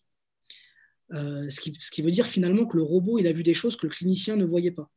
Mais ce n'était pas du tout l'objectif premier de notre recherche. C'est un effet latéral comme il y a souvent en science. Voilà, mais en fait, c'est parce qu'on dépouille les datas, enfin, les, données, euh, qu'on va être capable de comprendre des choses et qu'on va être capable de, bah, faire des, choses qui parfois sont, sont, sont, intéressantes.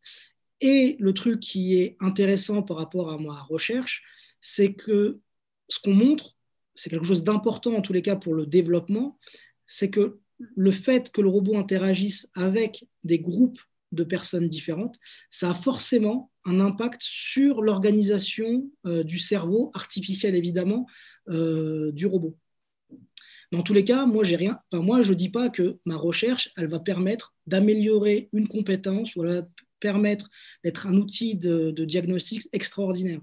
Est-ce que vous avez parfois, Sofiane Boussena, des, collègues, euh, hommes ou femmes, peut-être plus hommes que femmes, qui vous disent en vous tapant sur l'épaule, Sofiane, euh, euh, vous devriez en dire plus, en, en, annoncer plus, ça, ferait, ça ferait saliver un peu et vous pourriez avoir plus facilement des sous? Je reviens à cette question de financement. Non que ce soit une marotte personnelle, mais pour discuter avec beaucoup de chercheurs, la question revient souvent sur le tapis.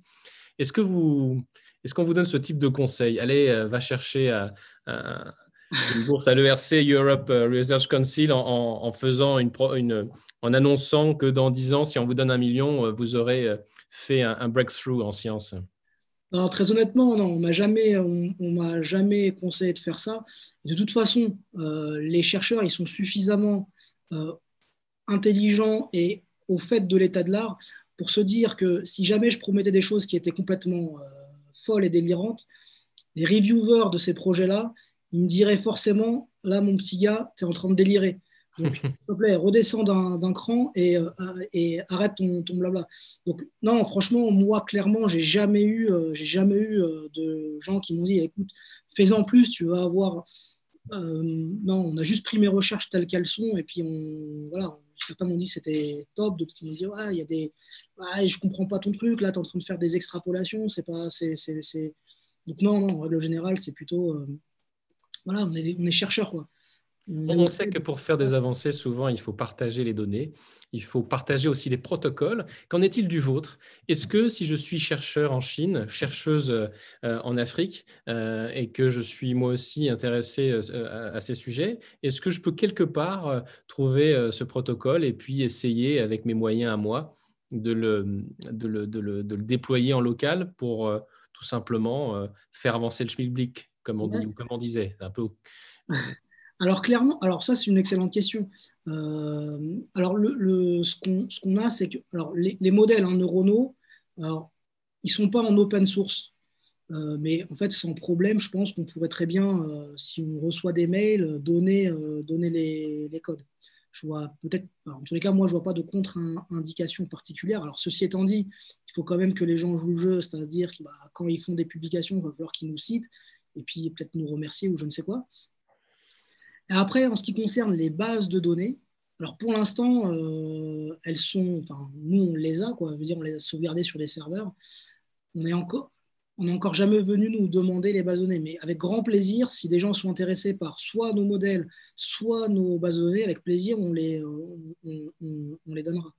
C'est de la science ouverte. je sais que par exemple, le, grand, grand truc, le grand délire de, certains, c'est qu'en fait, finalement, lorsqu'on fait des bases de données, on aime bien faire des concours par exemple, hein, sur la reconnaissance des expressions faciales, il y a plein, plein, plein, plein de workshops ou de conférences qui, euh, font que euh, euh, on va se challenger sur le meilleur algo de reconnaissance des expressions faciales. Et en fait, finalement, la, base de données devient open source. Et, parce qu'on va l'utiliser pour ce, challenge-là. Et en plus de ça, bah, on va tester notre base de données. Les, algos vont permettre de tester notre, euh, notre base. Donc, il y a plein de gens qui, bah, organisent ce genre, euh, ce genre de concours. Et en plus de ça, clairement, c'est une chose qui est, géniale parce que ça nous fait connaître. De partager une base de données et d'organiser un concours, c'est quelque chose qui est euh, très bien. Mais eux, leur objectif, c'est un objectif de performance. Donc, ils veulent avoir l'algorithme le plus performant. Sauf que moi, c'est pas trop mon, enfin c'est pas notre euh, notre axe de recherche prioritaire. Notre axe de recherche prioritaire, j'espère quand même que j'ai fait passer le message, c'est essayer de comprendre des choses. Donc finalement, mon but à moi quand je me réveille le matin, c'est essayer de comprendre des algorithmes. Alors évidemment, mes, algorithmes sont neuronales, donc c'est vraiment cet aspect de, comprendre. Finalement, je resterai toute ma vie un étudiant. Parce que voilà, je suis à la quête d'essayer de, comprendre des phénomènes. Euh, pour le coup, ici, c'est cognitif. Quoi. Hmm. Euh, un étudiant d'un genre particulier quand même. Euh, une question, il nous reste déjà, oh là là, ça passe vite, il est, il est, il est 19h36, euh, il nous reste un peu moins d'une demi-heure donc pour prendre vos questions et vos commentaires sur le chat du live. N'hésitez pas, ne vous privez pas, posez vos questions comme vous l'entendez. Une question de, Caroline Chantegray, que je salue, qui est l'une des organisatrices euh, avec Adeline Ecker et Floria Coucou euh, des conférences euh, Université ouverte. bonsoir Caroline. Elle nous dit Est-il envisageable d'utiliser les robots comme médiateurs pour faciliter l'inclusion des enfants en besoin d'aide, pas uniquement les enfants autistes? Elle fait le parallèle avec les chiens d'aveugles. Oui, bien sûr. Il y, a, plein de travaux qui existent hein, sur, euh, sur le robot comme, euh, comme médiateur. D'ailleurs, il y a plein de recherches en ce moment qui, euh, avancent plutôt, bien sur l'utilité de la robotique dans le domaine de l'éducation. donc en fait, bah pour apprendre à des enfants qui sont typiques, hein, qui, vont à l'école, des compétences en maths, en français, en, histoire, ben, ils vont utiliser des robots. Alors ça, c'est des robots, mais il y a aussi finalement des tablettes qui sont intelligentes.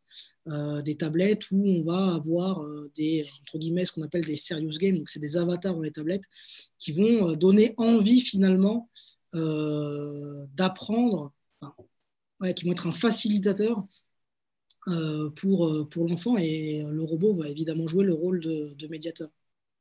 Euh, une petite question personnelle que, je vous adresse maintenant, euh, Sofiane Boussena. Qu'est-ce qui fait qu'un chercheur comme vous, qu'un étudiant que vous étiez, euh, est, tombé dans le chaudron magique de la robotique? Ça, s'est fait comment? Et comment est-ce qu'on fait ce type de choix de carrière?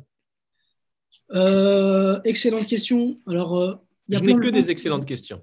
il y a plein de gens qui vont vous, qui vont vous vendre un peu du rêve. Ouais, quand j'étais petit, mon, mon, grand truc, c'était d'aller sur Mars et je voulais y aller, enfin, je voulais y aller avec un, un, robot, donc j'étais passionné. Moi, c'est pas, franchement, la vérité, ça n'a pas du tout été ça. Finalement, j'ai eu beaucoup de chance dans mon, dans mon parcours universitaire. Euh, évidemment, j'ai eu un bac scientifique. Et j'aimais beaucoup les maths. Donc ça, c'était mon, truc. Je savais que j'aimais faire des maths. Euh, donc je me suis lancé dans une licence euh, maths, maths, maths informatique. Et puis je me suis dit, mais ouais, mais quand même, les maths, qu'est-ce que je vais bien faire avec des maths? Bah, Peut-être pas grand-chose. Donc je me suis dit, je vais faire une licence un peu théorique, un peu maths, un peu... Et finalement, euh, bah, j'ai beaucoup aimé. Et puis après, je me suis spécialisé en, euh, en intelligence euh, artificielle. Et puis là, je me suis dit, ouais, en effet, là, il y a vraiment un truc que, que j'aime beaucoup faire. C'est assez. Il y, a, y, a des maths derrière. Et puis, il y a du concret, quoi. Finalement, il y a vraiment des choses concrètes à faire. Alors, ça me laisse la porte ouverte sur, euh, sur, sur, sur voilà, des futurs, futurs, futurs emplois. Donc, je peux être chercheur, je peux travailler dans une entreprise. Et puis, finalement, j'ai fait un stage. J'ai eu la chance ou la malchance, je ne sais pas, de faire un stage avec Philippe Gossier, qui était mon directeur de thèse.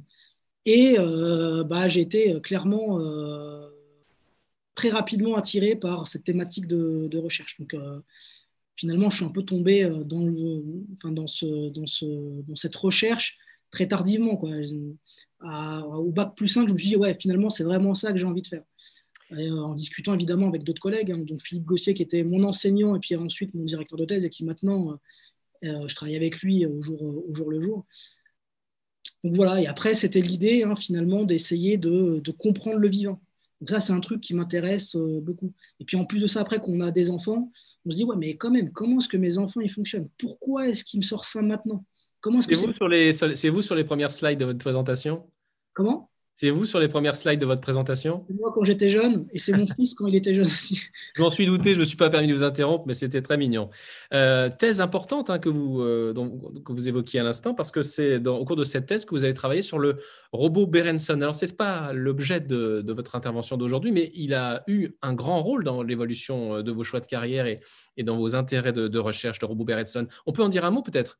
Oui, bien sûr. Bah, en fait, moi, j'avais euh, initialement, hein, euh, ma thèse, elle était centrée sur la, les interactions émotionnelles en robotique. Donc, tout ce que j'ai présenté un peu au début, c'était un peu les travaux que j'ai euh, fait en thèse. et l'idée, hein, c'était d'utiliser le paradigme que j'ai développé, que j'ai tenté de présenter ici sur le social referencing, pour finalement réguler le comportement d'un robot à travers les expressions émotionnelles de, euh, du, partenaire.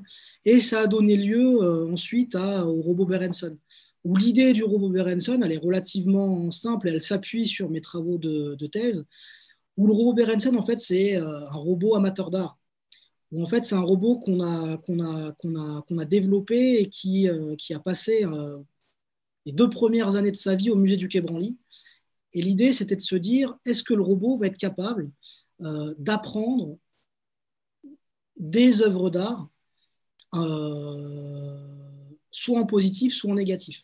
Donc, est-ce que le robot pourrait avoir des préférences, entre guillemets, esthétiques sur les œuvres d'art qu'il y a dans un musée? Alors, évidemment, les œuvres d'art, la transmission de la valence émotionnelle vis-à-vis des œuvres d'art, elle est transmise par, par, le, par le parent, par les visiteurs du, du musée, pardon.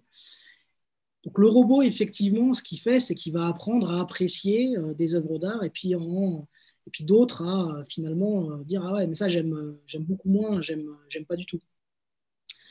Et l'expérience, elle est partie voilà finalement de mes travaux de thèse. Donc une fois que le robot il a appris finalement, on lui a fait apprendre voilà l'ensemble des œuvres d'art au musée du Quai Branly. Ensuite l'idée c'est d'essayer de le laisser naviguer de manière autonome. Évidemment c'est un robot mobile donc, il euh, va falloir qu'il évite des obstacles, qu'il évite les œuvres d'art, qu'il évite les personnes qui sont à l'intérieur du musée. Et ce qu'on essaye de voir, c'est est-ce qu'il va être capable bah, de sourire aux œuvres d'art qu'il a appréciées durant son, apprentissage, et au contraire, faire euh, des visages, des grimaces un peu négatives sur les œuvres d'art qu'il a, a, beaucoup moins, euh, qu'il a beaucoup moins appréciées. Donc voilà, disons que c'est un projet de recherche en lui-même, Berenson. il y a plein de questionnements par rapport à ça. On s'est dit aussi initialement que Berenson, c'est une super euh, opportunité pour créer de l'interaction. On sait qu'aujourd'hui, c'est extrêmement compliqué euh, de demander à des gens d'interagir pendant longtemps, pendant des phases longues avec des robots. Généralement, bah, ça, au bout de 5-10 minutes, bah, on est un peu ennuyé par euh, l'interaction. Et en fait, on a remarqué qu'avec Berenson, les gens bah, interagissaient finalement pendant longtemps avec lui ils avaient envie de le comprendre. Ils se posaient des questions. Mais pourquoi est-ce qu'il fait ça? Pourquoi est-ce que lorsqu'il me regarde, il me sourit? Alors finalement, c'était très, euh, même très aléatoire. Hein. On n'a jamais demandé à Berenson de sourire devant les gens. Mais des fois, ça se passait. Donc les gens se questionnaient. Ils disaient finalement, bah, Berenson, il a quelque chose de, vivant. Quoi. Mm. donc voilà, c'est une plateforme de recherche hein, qu'on a développée depuis maintenant à peu près euh, ouais, presque, presque 10 ans. Quoi. Il nous reste un quart d'heure avant de rendre l'antenne, j'allais dire. Vous êtes euh, bien en train de regarder cette conférence Université ouverte avec Sofiane Boussena. Je suis Mathieu Rouault, l'animateur de cette, de cette édition numérique du cycle de conférences Université ouverte. On a parlé de robotique, on a parlé d'autisme, on a parlé de plein de sujets. On vient de parler du robot Berenson. N'hésitez pas à poser vos questions sur le chat du live. Encore une fois, 15 minutes avant d'arrêter cette euh, session. Une question de Laoussine, euh, Monsieur Boussena, euh, qui vous dit Comment envisagez-vous le transfert de technologie vers le milieu socio-économique et pour un usage au quotidien? Ou autrement dit, dit c'est celle des liens avec une potentielle valorisation de type économique qui est posée. Est-ce que vous y pensez? Est-ce que c'est parce que c'est de la recherche fondamentale pas du tout d'actualité Est-ce qu'il y a des applications inattendues, pourquoi pas, dérivées de vos recherches qui pourraient donner l'objet, qui pourraient donner lieu à la création de start-up, d'entreprises ou être achetées sous forme de brevet Comment réfléchissez-vous à ça? Bah, Il y a plusieurs points. Alors déjà, je tenais à remercier Laossine, hein, qui je pense est un de mes collègues euh, à, l'université. Alors, c'est Laossine Ijakin. Euh, pardon. Donc oui, c'est lui. Euh, c'est bien, c'est bien lui. Euh, bah, il y a plusieurs potentialités, hein, disons. Alors moi, euh, c'est pas les choses qui, euh, me, stimulent le, plus, mais en fait, y a, disons qu'il y a plusieurs, plans. Alors déjà, nous, on, nous avait proposé à un moment donné d'utiliser Perenson dans des magasins un peu luxueux, donc d'avoir des robots qui permettraient finalement de dire aux gens, bah voilà, tel sac à main, je sais pas, pour, pour ne pas les citer, Louis Vuitton, ce sac à main, il est super. Tel sac à main, il est vraiment euh, moins, moins, moins Ça, c'est une application qui est clairement euh, directe entre ce qu'on a fait au musée et ce qu'on pourrait faire dans un, dans un, dans un, dans un magasin.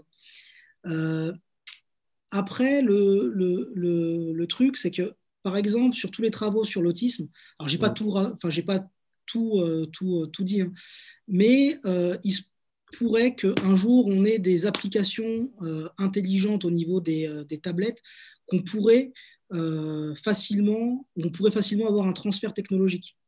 D'accord. ça, c'est un point.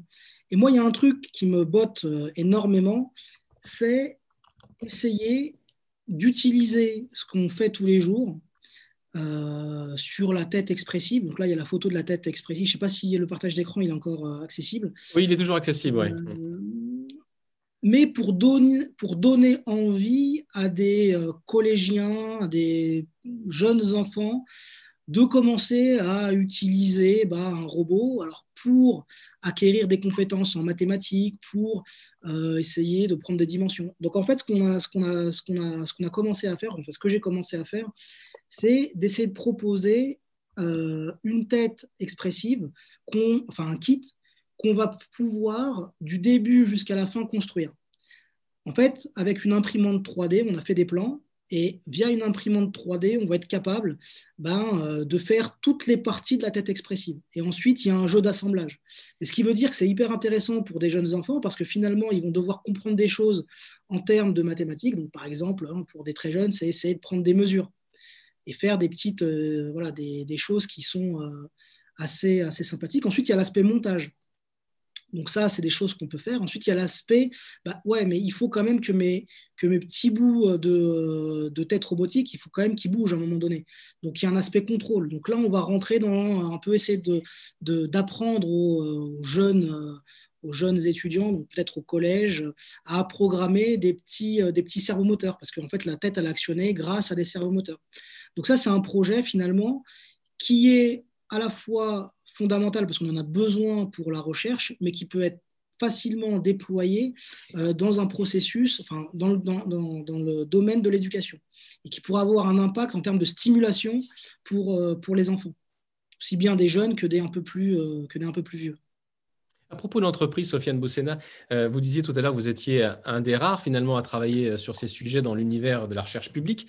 Mais qu'en est-il en matière de recherche privée? Est-ce que vous voyez passer des choses qui parfois vous font dire que hmm, euh, la question intéresse des, startups ou pourquoi pas même des entreprises plus grandes? Peut-être que déjà dans les, labos de Google et autres Amazon, il y a des, réflexions qui sont menées sur ces aspects de mimétisme, par exemple. Bah, disons que ouais, il y a pas mal de travaux qui sont existants dans des entreprises, par exemple Google, Facebook, etc. Mais pas sur des robots, mais plutôt sur des aspects d'intelligence artificielle. Donc c'est sur des aspects de, euh, d'apprentissage profond. Ce que ce que ce qu'on ce qu'ils essayent de, faire, c'est d'avoir des algorithmes qui sont ultra performants pour reconnaître des situations concrètes sur des vidéos, euh, des objets qui sont voilà, dans une scène hyper compliquée. L'idée, c'est d'essayer de trouver euh, la bouteille d'eau dans, euh, dans une scène hyper, hyper structurée. Il y a d'autres recherches aussi qui existent sur l'apprentissage du, langage, par exemple. On a plein de modèles qui, qui traitent cet aspect-là. Mais très peu, en tout cas à ma connaissance, il y a peu de, peu, en tout cas moi j'en connais pas, d'entreprises qui essayent de traiter nos propres questions de recherche. Alors, exception, il y a des, aux États-Unis, il y a Boston Dynamics qui, euh, qui de construire des robots. Alors, eux, plutôt, c'est plutôt sur des aspects de contrôle. Alors, leur, euh, leur question, c'est comment, comment avoir des robots, alors pas forcément humanoïdes, c'est soit humanoïdes, soit des, des quadrupèdes, qui aient, un, qui aient un contrôle moteur, donc au niveau voilà, de, la marche, euh, qui soit extrêmement robuste en fonction des différentes surfaces euh, sur lesquelles le robot va se déployer. Donc eux, clairement, ils ont fait un... Enfin, clairement, ils sont en avance sur la recherche sur ces aspects-là, donc de contrôle moteur au niveau de la, de la, de la marche. Et c'est extrêmement impressionnant ce qu'ils sont capables de réaliser. Après, sur nos thématiques à nous, je dois vous avouer qu'il y a, en tout cas, pas d'entreprise, peut-être qu'il y en a une ou deux, mais moi, je. C'est connais pas, encore, c'est pas un créneau euh, qui est encore concurrentiel. Ça viendra peut-être, cela dit, il faut faire attention. Peut-être. Euh, il nous reste voilà, 10 minutes, à peu près 10 minutes pour, pour terminer ce, ce live. N'hésitez pas à partager vos, commentaires, vos questions. Euh, en ce jeudi 18 février, on a entendu euh, Sofiane Boussena. C'est quoi votre agenda dans les prochains mois, dans les prochaines années? Alors peut-être tout à l'heure, je disais 2050, là je ne vous parle pas d'une date si lointaine, mais si on, est plus proche de nous dans le temps, qu'est-ce que vous avez envie de faire? Quels sont vos, challenges à venir? Sur quoi vous travaillez? Euh, sur quoi vous avez envie de travailler, que vous n'avez peut-être pas encore eu le temps de, mettre en place. Euh, racontez-nous un tout petit peu ça avant qu'on se quitte. Bah, alors déjà, ce que je souhaite, c'est qu'on commence à reprendre une vie euh, normale. Oui, parce qu'en ce moment, travailler dans votre laboratoire, ça doit, comme beaucoup de chercheuses et chercheurs, très compliqué. C'est pas extrêmement évident. Disons que les manies, enfin les expériences en robotique, elles sont un peu, voilà, on a du mal à faire avancer nos, euh, enfin, euh, nos, travaux. Alors, disons que j'ai deux, deux chevaux de, bataille. Alors, bien sûr, évidemment, continuer tout ce que j'ai montré. Et euh, le point pour moi qui est important, que j'aimerais développer, alors là, on commence à avoir des expériences. Malheureusement, voilà, en une heure, c'est compliqué de, tout montrer, mais c'est de commencer à travailler sur le langage d'essayer de voir de quelle manière un robot pourrait commencer à euh, faire ce qu'on appelle du proto-langage, faire des babillements déjà, pour aller vers de l'apprentissage euh, de choses voilà, qui, est, qui sont extrêmement euh, complexes. Alors d'une part, c'est sur cette compréhension, mais c'est également sur le fait de la production. Et après, la grande question, c'est est-ce qu'un robot va être capable de produire des sons un peu comme l'humain? Est-ce que le matériel qu'on pourrait mettre sur un robot va pouvoir, va pouvoir retranscrire, retranscrire pardon, le langage humain? Ça, c'est une vraie question. Pour l'instant, j'ai envie de dire, je ne sais pas trop, mais je n'ai pas l'impression. Pourquoi? Parce qu'en fait, un robot, ça, c'est incarné dans un corps. Son corps, c'est son corps. Il n'a pas le même, le, même matériel que l'humain. Et finalement, c'est toutes les théories sur l'incarnation, c'est de se dire, bah, en fait, on a des capacités sans doute cognitives parce qu'on a le corps qu'on a. Si on avait un corps différent, on, mm. aurait sans doute des compétences qui sont complètement... Vous voulez dire que le, vous voulez dire que le, complexe euh, euh, phonético, je ne sais pas comment disent les spécialistes, euh, ça. d'expression qu'on a à notre disposition nous permet d'avoir une finesse dans l'élocution, dans l'expression, que par la force des choses, un robot qui est, qui jamais, même très évolué, fait que de métal, d'une certaine manière, ou de caoutchouc, ne peut pas reproduire. C'est exactement ça, mais du coup, ça pose des questions sur euh, sur, bah déjà, premièrement, c'est ce que vous êtes en train de, dire, et deuxièmement, ça pose des questions sur peut-être qu'un jour, les, langages, les robots auront leur propre langage. Euh, ils seront capables de communiquer entre eux, mais ça ne ressemblera pas du tout au langage humain. Ça, ça fait peur un peu. Là, on revient à des sujets de science-fiction, Sofiane Bousseda. Ah, je suis désolé de revenir à la réalité. Enfin, on, est encore à des années-lumière de ce genre de choses, mais ça, c'est mon sentiment personnel. Hmm.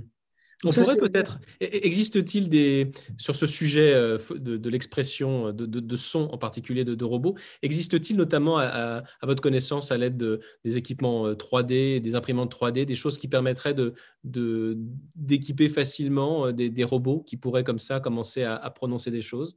Oui, il y, a, pas mal de travaux hein, là-dessus. il y a même des euh, chercheurs, en l'occurrence au, Japon, qui ont travaillé sur euh, bah, tout ce qui est euh, larynx, ouverture de la bouche, etc.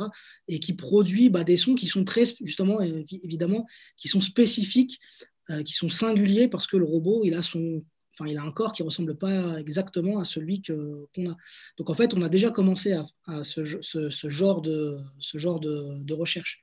Et euh, il y, en a, d'autres, mais euh, ouais, évidemment, c'est des choses qui sont euh, où les gens, voilà, ils sont alertes par rapport à ça. Et il y a des travaux qui vont dans ce sens-là à l'heure actuelle. Mais bon, vraiment, c'est vraiment des prémices. Il y a très très peu de choses qui, qui sont existantes. Merci beaucoup, Sofiane Boussena, pour toutes ces précisions, pour votre présentation très riche, très complète. Euh, j'ai eu beaucoup de plaisir et j'en suis convaincu, toutes celles et ceux qui sont en ce moment même derrière leur ordinateur ont eu beaucoup, beaucoup de plaisir aussi à, vous écouter et, c'est toujours un bonheur voilà, d'entendre un spécialiste parler de euh, ses travaux et, de, tout ce qu'il peut y avoir euh, derrière. Merci mille fois, merci à toutes et à tous d'avoir participé à ce live. Il nous reste cinq minutes. Si vous avez une petite question finale, n'hésitez pas à, à, nous la poser. Je, vous, je rappelle que vous êtes chercheur et, maître de conférence en robotique à CY Sergi Paris Université, que vous êtes membre du laboratoire ETIS et que vous nous avez donc présenté vos travaux sur la modélisation de mécanismes cognitifs et le développement de euh, capacités sociales, imitation, émotion, attention conjointe, etc. etc. Vous allez pouvoir retrouver euh, sur la chaîne YouTube Université ouverte euh, ce live en replay. N'hésitez pas, mesdames et messieurs, une fois qu'il sera en ligne, à le repartager autour de vous. Euh, la chaîne d'Université ouverte euh, grossit euh, de semaine en semaine et on remercie beaucoup nos intervenantes et intervenants. C'est grâce à elles, grâce à eux que eh bien, la, chaîne, la chaîne s'accroît. N'hésitez pas non plus, si ce n'est pas le cas, à vous abonner à la chaîne euh, YouTube d'Université ouverte. Euh, grâce à, ça, vous pourrez notamment être euh, alerté lorsqu'une conférence sera en ligne beaucoup plus facilement que si vous ne l'avez pas fait. Et vous pouvez même cliquer sur cette petite cloche qui se retrouve en regard du, bouton abonnement. Voilà, c'est un peu technique, mais ça vous permet de, suivre plus facilement les, conférences d'université ouverte. Vous le savez, CY, Sergi par université, attache beaucoup d'importance à, ouvrir l'ensemble des connaissances qui sont produites en son sein vers la société et, en particulier vers euh, toutes celles et ceux qui vivent non loin euh, de CY Paris Université. C'est important pour, pour nous pour l'équipe organisatrice d'Université ouverte de, partager ces, informations, ces contenus, ces connaissances, ces savoirs. Donc, abonnez-vous à la chaîne YouTube d'Université ouverte. Et, voilà, c'était le, message final du soir de l'animateur.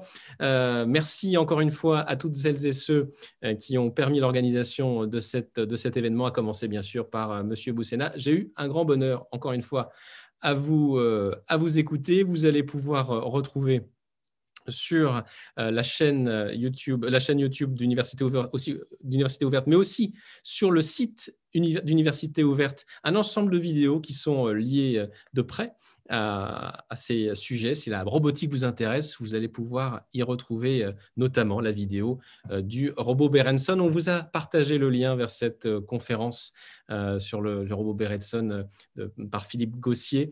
Euh, donc, vous pouvez la, retrouver. Voilà, ainsi s'achève ce live. Merci à toutes et à tous. On se retrouve soit en présentiel, soit en distanciel, en tout cas avec beaucoup de plaisir euh, pour une nouvelle conférence dans, quelques, quelques semaines. Euh, ça sera le 11 mars, je crois, euh, me semble-t-il. D'ici là, prenez soin de vous. Prenez soin de vous, c'est important. Merci encore, Monsieur Boussena. Merci à vous. Et puis, très belle continuation pour l'ensemble de vos, de vos recherches. Merci d'avoir été des nôtres. On se retrouve peut-être, qui sait, dans une prochaine conférence d'université ouverte. Très bonne soirée à toutes et à tous. À bientôt.